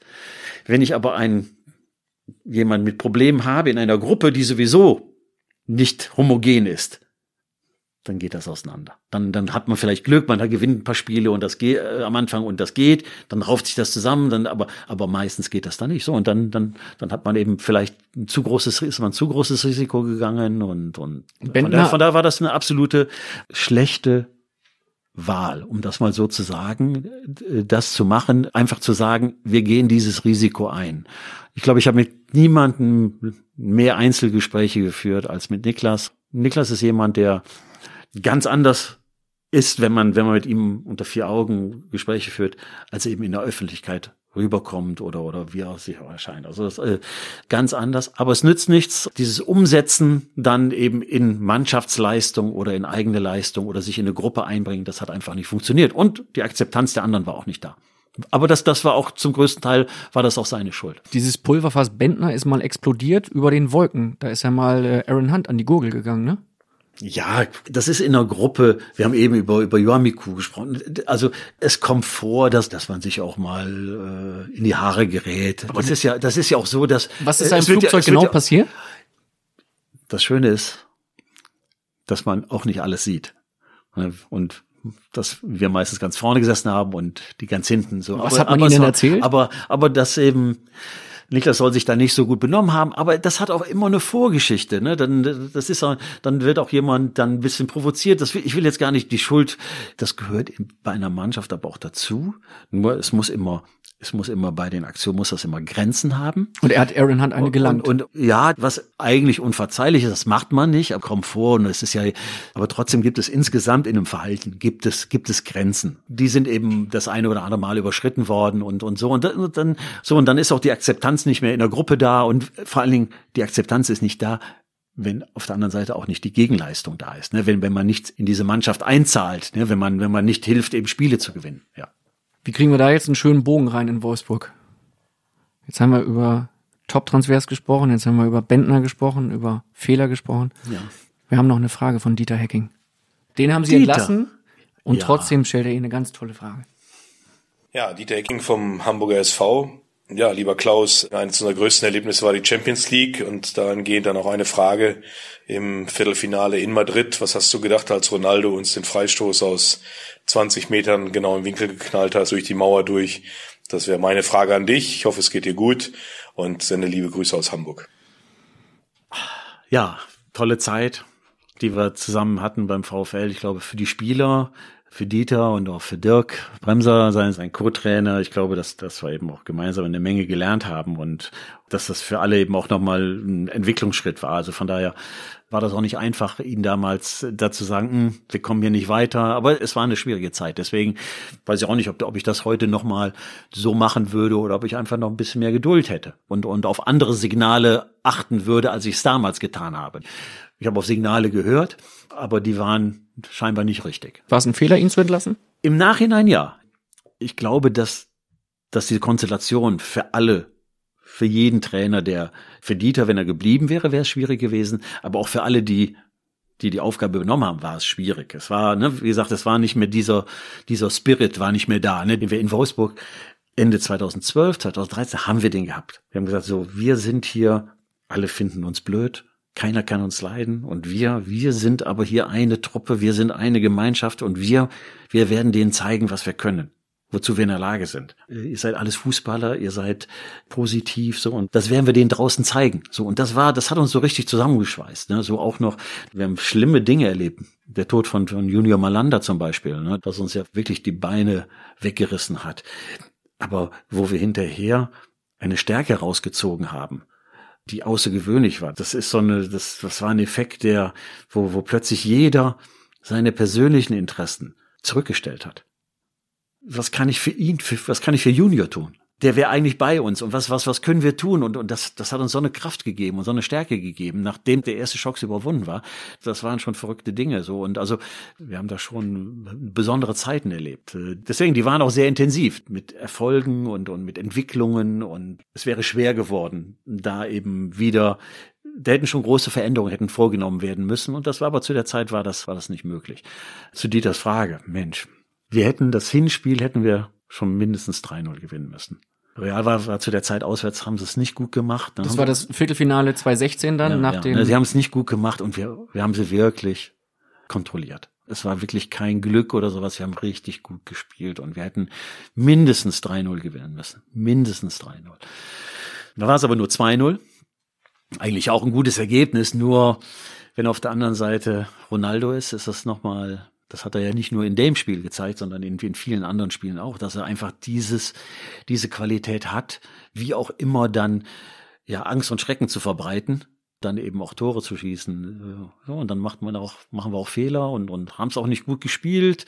Und dann äh, war eine Mannschaft, die eigentlich wären sie reif gewesen, auszuscheiden, Real Madrid. Ich sage ganz ehrlich, äh, sie hat, natürlich haben sie das Spiel 3-0 gewonnen, aber, aber eigentlich hätten wir das, wir hätten das verdient, aufgrund des Hinspiels da eben weiterzukommen. Aber äh, waren ein paar Dinge, die, die eben nicht so, so gepasst haben, bis hin eben zu einem abgefälschten Freistoß und so weiter. Und ja, Riesenenttäuschung natürlich, ne? Das ist, das ist klar, ne? Dass man äh, kurz vor einem Einzug ins Halbfinale, ne? Wenn man, wenn man sieht, wie schwer das ist und, und das mit Wolfsburg zu schaffen. Ne? Das ist, und dann gegen Real Madrid. Das hätte schon was bedeutet. Ne? Alles toll, Hinspiel war, war super, aber, aber es geht eben darum, dann eben auch den Sack zuzumachen. Wir sprechen über das internationale Geschäft, wir sprechen über einen norddeutschen Club gegen einen spanischen Club und kommen zu einer Frage so langsam zum Ende von Folge 1, die ein bisschen länger dauert als sonst, von Tim Wiese. Da hören wir jetzt mal rein. Tim Wiese hat nämlich äh, eine Frage an Sie, die er sehr suffisant stellt. Da steckt, glaube ich, noch ein bisschen Gesprächspotenzial drin. Hey Klaus, ich grüße dich. Dein alter Weggefährte Tim Wiese ist hier. Wir haben viel erlebt, viele Hochs, mal ein kurzes Tief. Meine Frage ist an dich. Warum wolltest du eins nach einem Spiel gegen Valencia uns die Gehälter, die Gehälter streichen oder einfrieren? Das würde ich heute gerne mal wissen. Also, mach's gut. Ciao. Habe ich eben so ganz kurz angedeutet, so Entscheidungen, die viele nicht nachvollziehen konnten. Aber trotzdem vorher zu dem Wiese und ich finde es nett, dass er, dass er das auch so formuliert hat, weil am Ende sind wir natürlich ein bisschen will ich sagen Streit, aber wir, wir, wir sind getrennte Wege gegangen aus, äh, aber man muss auch immer wissen, meine Frau mag Tim Wiese sehr gerne.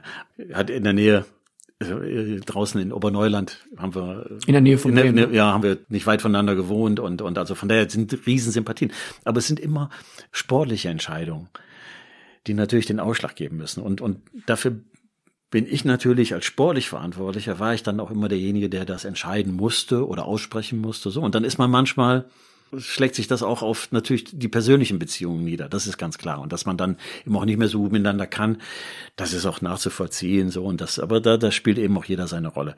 So, aber Tim hat es trotzdem, und das, da habe ich genau zugehört, wir haben viele Hochs gehabt und ein paar Tiefs. Aber die waren we wesentlich weniger zahlreich als die Hochs. Und, und Tim hat eine tolle Entwicklung bei uns gemacht und ist immer noch der Held in Bremen, insbesondere wenn man natürlich auch über den HSV, über die, das Verhältnis HSV und Werder redet, dann ist er natürlich immer noch der Hero und hat so tolle Spiele für uns gemacht. Und ja, das, das, das zu Tim. Das war eine Geschichte, wo wir, wo wir aneinander geraten sind. Nicht nur mit Tim. Ich weiß gar nicht, er sagt nach dem Spiel gegen Valencia. Ich weiß, ich weiß gar nicht mehr, ich kann es zeitlich gar nicht mehr einordnen. Aber wir hatten eine Phase, wo wir richtig schlecht gespielt haben. Wo meiner Meinung nach, nach der Meinung von Thomas Schaaf, wo einfach ein paar Dinge nicht, nicht so gelaufen sind, wie wir uns das vorgestellt haben. Schlecht kann man spielen, vor allem wenn eine Mannschaft dann auch nicht gut, wenn die von der Qualität her nicht so gut ist, wenn das Potenzial nicht da ist, ja, dann muss man sich damit abfinden, aber wenn man alles tut dafür, so, aber das war, zu dem Zeitpunkt war das nicht der Fall. Was hat man für Möglichkeiten als als Verantwortlicher. Man, man kann sich jedes Mal hinstellen und sagen, man kann wieder eine Brandrede halten, so, das haben wir einmal, so, und dann beim zweiten Mal, ja, dann wird schon nicht mehr zugehört, beim dritten Mal, dann irgendwann ist dann auch Feierabend, dann, dann, dann kann man auch nichts mehr, dann kann man dem auch nichts mehr hinzufügen. Ich hatte dann die glorreiche Idee, einfach die Gehälter zu kürzen. Was natürlich, was natürlich nicht erlaubt ist. Was natürlich auch nicht dauerhaft durchgezogen worden wäre. Nur, was ich damit erreichen wollte, war eigentlich, dass es einen Aufschrei gibt, dass sich die Spieler im Idealfall zusammentun und zusammenrotten und sagen, so geht das aber nicht. Dass sie zusammenkommen, meinetwegen gegen Werder, meinetwegen gegen meine Person, aber das, was geschieht. dann ist das natürlich auch begleitet worden. Ich habe das gemacht, das gebe ich zu, das war das war nicht richtig, aber manchmal habe ich habe ich eben auch Dinge so gemacht, ohne meine Kollegen in der Geschäftsführung da einzuweihen beziehungsweise die vorher zu fragen. Und natürlich auch ohne den Aufsichtsrat zu fragen. So, und dann gab es natürlich, von Willy Lemke gab es damals dann natürlich auch sofort einen Rüffel und, und, und dadurch ist das so ein bisschen auch abgeschwächt worden. Ne, so, aber das war der Grund. Anders haben wir keine, keine Möglichkeit mehr gefunden. Straftraining. Uninteressant oder was man macht oder Geldstrafen oder sowas. Wir haben einfach nur die Hälfte vom Gehalt ausgezahlt. Und war außergewöhnlich, war auch nicht erlaubt und die Spieler haben hinterher auch ihr ganzes Geld bekommen, aber zumindest hat es mal ein Nachdenken gegeben. So, und ich glaube ein Stück weit und hinterher haben wir auch gar nicht mal, haben wir auch wieder die Kurve bekommen. Also zumindest hat es dazu geführt, dass man sich mal geschüttelt hat und gesagt, was ist hier überhaupt los? Ne, so, und das war vorher eben nicht der Fall und lieber Tim, das war, das war der Grund dass das nicht auf Gegenliebe gestoßen ist, das ist ja ganz klar. Wie viele Berater haben sich da gemeldet? Wie viele Anwälte haben sich da gemeldet? Arbeitsrechtler, die gesagt haben, sag mal, was ist denn bei euch los? Es war eigentlich harmlos. Es war eigentlich harmlos. Ich glaube, hat auch lange gedauert. So, es ist gar, gar nicht so, dass am nächsten Tag alle dann auf der Matte standen, sondern ich glaube, dass ein Stück weit die Spieler auch verstanden haben, wir haben auch so ein bisschen sind wir hier in der Bringschuld. Also das war jetzt nicht so der totale Aufstand. Aber hinterher eben mit, mit all den Begleiterscheinungen war das dann hinter eine Diskussion, die, die dann leider so ein bisschen in die falsche Richtung gegangen ist. Aber das Geld ist sowieso gezahlt worden. Aber der, der Sinn und Zweck, und das war ja die Frage von Tim, war einfach mal so ein bisschen aufzurütteln und, und auch mal nicht nachvollziehbare Dinge oder vielleicht auch unvorstellbare Dinge zu machen, weil ich hatte das Gefühl, dass die Spieler das in der Phase auch gemacht haben. Handeln Sie da sehr aus dem Bauch heraus dann? Sehr emotional? Ja, ja, das ist ja keine Sache, und jetzt kriegen sie kein Geld mehr, sondern es ist einfach die Frage, Mensch, wie kann man, wie kann man was verändern? Wie kann man Einfluss nehmen? Wie, Natürlich ist das emotional. Wenn ich jetzt hingehe und eine Sitzung mit den äh, mit meinen Geschäftsführerkollegen einberufen hätte, wenn wir dann anschließend noch im Kreis des Aufsichtsrats diskutiert hätten, wenn wir dann noch äh, den Rechtsbeistand angerufen hätten, ja, dann wären wir natürlich zu einem anderen Ergebnis gekommen. Aber dann hätten wir diesen Effekt auch nicht gehabt. War das oder ist das so typisch Alofs, dass sie auch mal aus dem Bauch heraus handeln? Ich habe das äh, jetzt gerade auf dem Schirm, weil es gab noch diese Geschichte, als sie damals beim Transfer von André Schöle gesagt haben, auf die Frage, ob er kommen wird, von Chelsea zu Wolfsburg haben sie gesagt, er wird nicht kommen, Ehrenwort, und einen Tag später war er da. Ich bin schon jemand, der auch äh, aus dem Bauch heraus Entscheidungen trifft. Also das ist, äh, man muss überzeugt sein und, und, ich, und ich glaube auch, dass man nicht alles eben an allen Stellen absichern kann und, und sich überall eben Ratschläge holen kann und so, weil dann hat man irgendwo, hat man das dann nivelliert. Dann ist man irgendwo, hat man dann, ist man irgendwo in einem Entscheidungsband vom, ne, so. Und wenn man eigene, dann kann man ganz falsch liegen, aber kann auch vielleicht auch ganz richtig liegen. So, das ist so, ne, und, und auch vielleicht anders entscheiden, als, als das andere machen. So, und deswegen, das muss ich auch lernen. Also da, am Anfang hatte ich, hatte ich, als ich begonnen habe bei Werder, dann haben meine Kollegen schon gesagt, dass ich eben wenig teamfähig mich gezeigt habe, eben was die Entscheidung angeht. Aber, da, aber ich glaube, das haben wir, das habe ich aber gelernt und das, das, das haben wir auch wieder sehr gut hinbekommen und so. Aber das, das war etwas, wo man, wo man auch lernen muss davor war ich Spieler, davor war ich Stürmer, da war, wo man natürlich Mannschaftsspieler ist, aber wo man auch, da muss man auch Entscheidungen treffen. Da muss man manchmal sogar egoistisch sein, um vielleicht im Anschließend das Richtige zu machen. So und das, das ist natürlich irgendwo auch noch drin gewesen. Das hat sich aber, glaube ich, im Laufe der Jahre hat sich das schnell geändert. Aber diese Bauchentscheidungen, klar, die, die sind da. Aber ich, ich wollte irgendwas sagen, da bin ich jetzt, bin ich jetzt abge. Oh, habe ich Sie vom Thema abgebracht? Ja, ich wollte eigentlich. Wo waren wir? Beim, wir waren beim Ehrenwort. Sagen. Genau, das war das. Ja, in dem Zusammenhang muss ich auch sagen, nochmal ganz zum Anfang zurückzukommen, fand ich gemein. Dass Sie das gesagt mich, haben? Nein, fand ich gemein, dass man sich, dass man mich auf ein Ehrenwort festgelegt hat. Also ein Ehrenwort ist schon, ist eine Aussage. Ne? Das ist, äh, vielleicht hätte ich so auch nicht sagen dürfen. Ich sage es an, ich hätte es so nicht sagen dürfen. Aber wer dieses Metier kennt, der weiß, dass man manchmal Dinge so sagen muss. Wenn man sie anders sagt, dann kann man nicht das aussagen oder kriegt man nicht das Ergebnis hin, was man erzielen möchte. Also sie haben Verhandlungen gefährdet um, vielleicht, oder? Ja, und bei André Schürle war es so, dieser Transfer ist zehn Minuten vor Ende der Transferperiode realisiert worden. Erschwerend kam noch dazu, dass äh, wir die Verhandlungen mit England geführt haben, wo die, wo sie eine Stunde mehr Zeit hatten. Also die haben auch nicht verstanden, dass wir sehr unter Druck waren. Durch die Zeitverschiebung. Ja, ein, eine Stunde. Es war wirklich so, dass wir, wir hatten Vorstellungen, von denen wir also absolut nicht abweichen wollten. Das war für uns eine Voraussetzung. Und wir haben wirklich die Gespräche bis zehn Minuten vor Ende der Transferperiode, das war 18 Uhr, war das an dem Tag, haben wir die geführt und haben gesagt, so, wenn jetzt nicht euer Fax kommt mit der Unterschrift, ist Feierabend. Und am Ende ist es dann so akzeptiert worden. Für uns war das was, was ganz wichtig. Ich kann gar nicht mehr genau sagen. Es waren natürlich finanzielle Dinge und, und waren noch ein paar andere. Deswegen, einen Tag vorher war das sowieso noch nicht sicher. Und eins war auch klar, wenn wir das Signal in Richtung Chelsea senden, dass wir ihn auf jeden Fall verpflichten werden, dass wir den schon als verpflichtet praktisch präsentieren, dass wir dann in eine Ausgangsposition, in eine Verhandlungsposition kommen, die noch schlechter ist, als sie sowieso schon war. Und weil Chelsea braucht kein Geld. Das ist, das, zu dem Zeitpunkt war das so, weiß ich, wie es jetzt ist. Das war eigentlich der Grund, das so zu sagen und dass mir das hinterher wirklich als, ich bin als Lügner dargestellt worden oder der, der sehr leichtfertig mit seinem Ehrenwort umgeht. Und das, das hat ein bisschen wehgetan, ja. Was auch wehgetan hat, war, und damit kommen wir zum Ende von Folge 1, die, wie gesagt, ein bisschen länger geworden ist als geplant, aber sehr, sehr schön, weil sie einfach sehr viel erzählen, sehr unterhaltsam erzählen und sehr ehrlich erzählen und ich dafür sehr dankbar bin. Im Jahre 2000 haben sie Ivica Banovic verpflichtet. Ja. Einen Kroaten. Ja. Zu Werder geholt und damals gab es einen kleinen Schreibfehler in einem Vertrag. Erinnern Sie sich? Ja, ich erinnere mich sehr gut.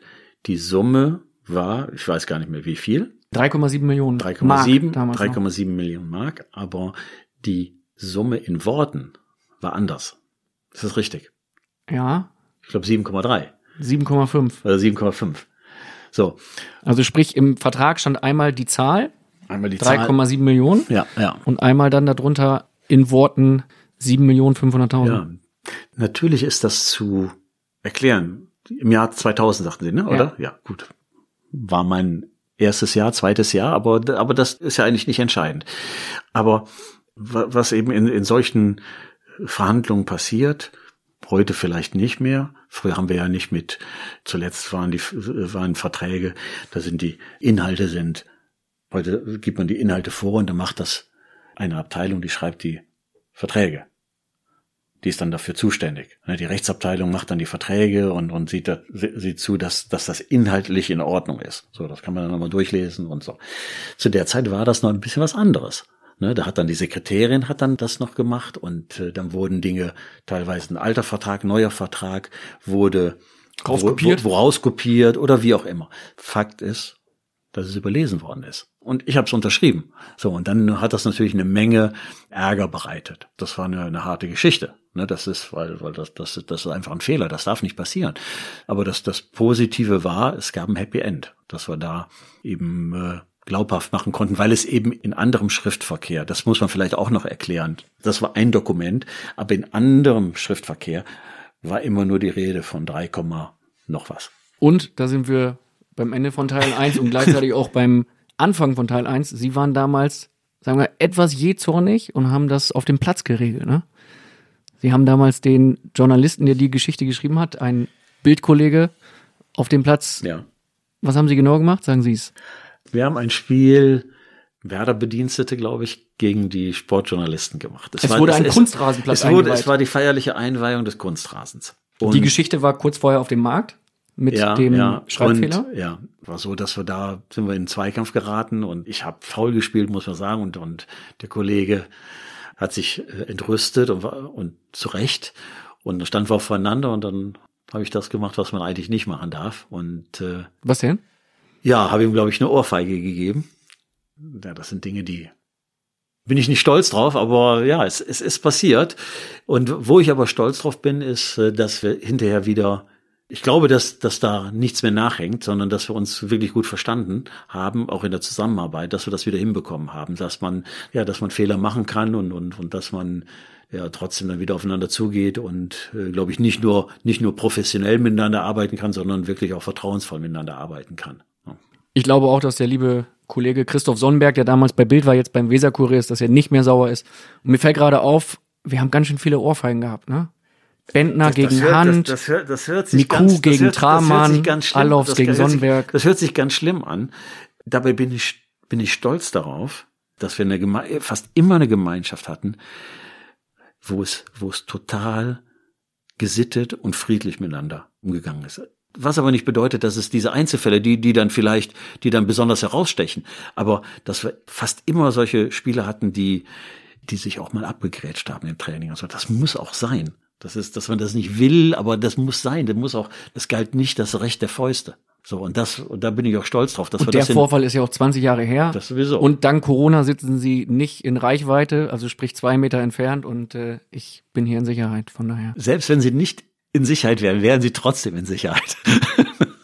Die letzte Frage für Teil 1 ist auch gleichzeitig dann der Übergang zu Teil 2. Die kommt von Karl-Heinz Rummenigge. Hören Sie sich die Frage in Ruhe an. Die Antwort hören wir dann in Teil 2. Lieber Klaus, kannst du dich noch an dein glorreichstes Länderspiel erinnern? Europameisterschaft 1980, Deutschland-Holland in Neapel. Drei Tore von Klaus Allofs. Es war unglaublich warm und du hattest dein bestes Länderspiel wahrscheinlich in deiner ganzen Karriere. Ich hoffe, es geht dir gut. Alles Gute, viel Spaß bei Bild. Die Antwort, die gibt's nächste Woche hier in Folge 2 mit Klaus Allofs im Phrasenmäher. Und dann hören wir auch viele weitere Fragen von Fußballpromis wie Horst Held und Marco Bode. Und Klaus Allofs verrät uns obendrauf, was er damals gedacht hat, als ein Werder-Spieler plötzlich mit Sarah Connor zusammen war.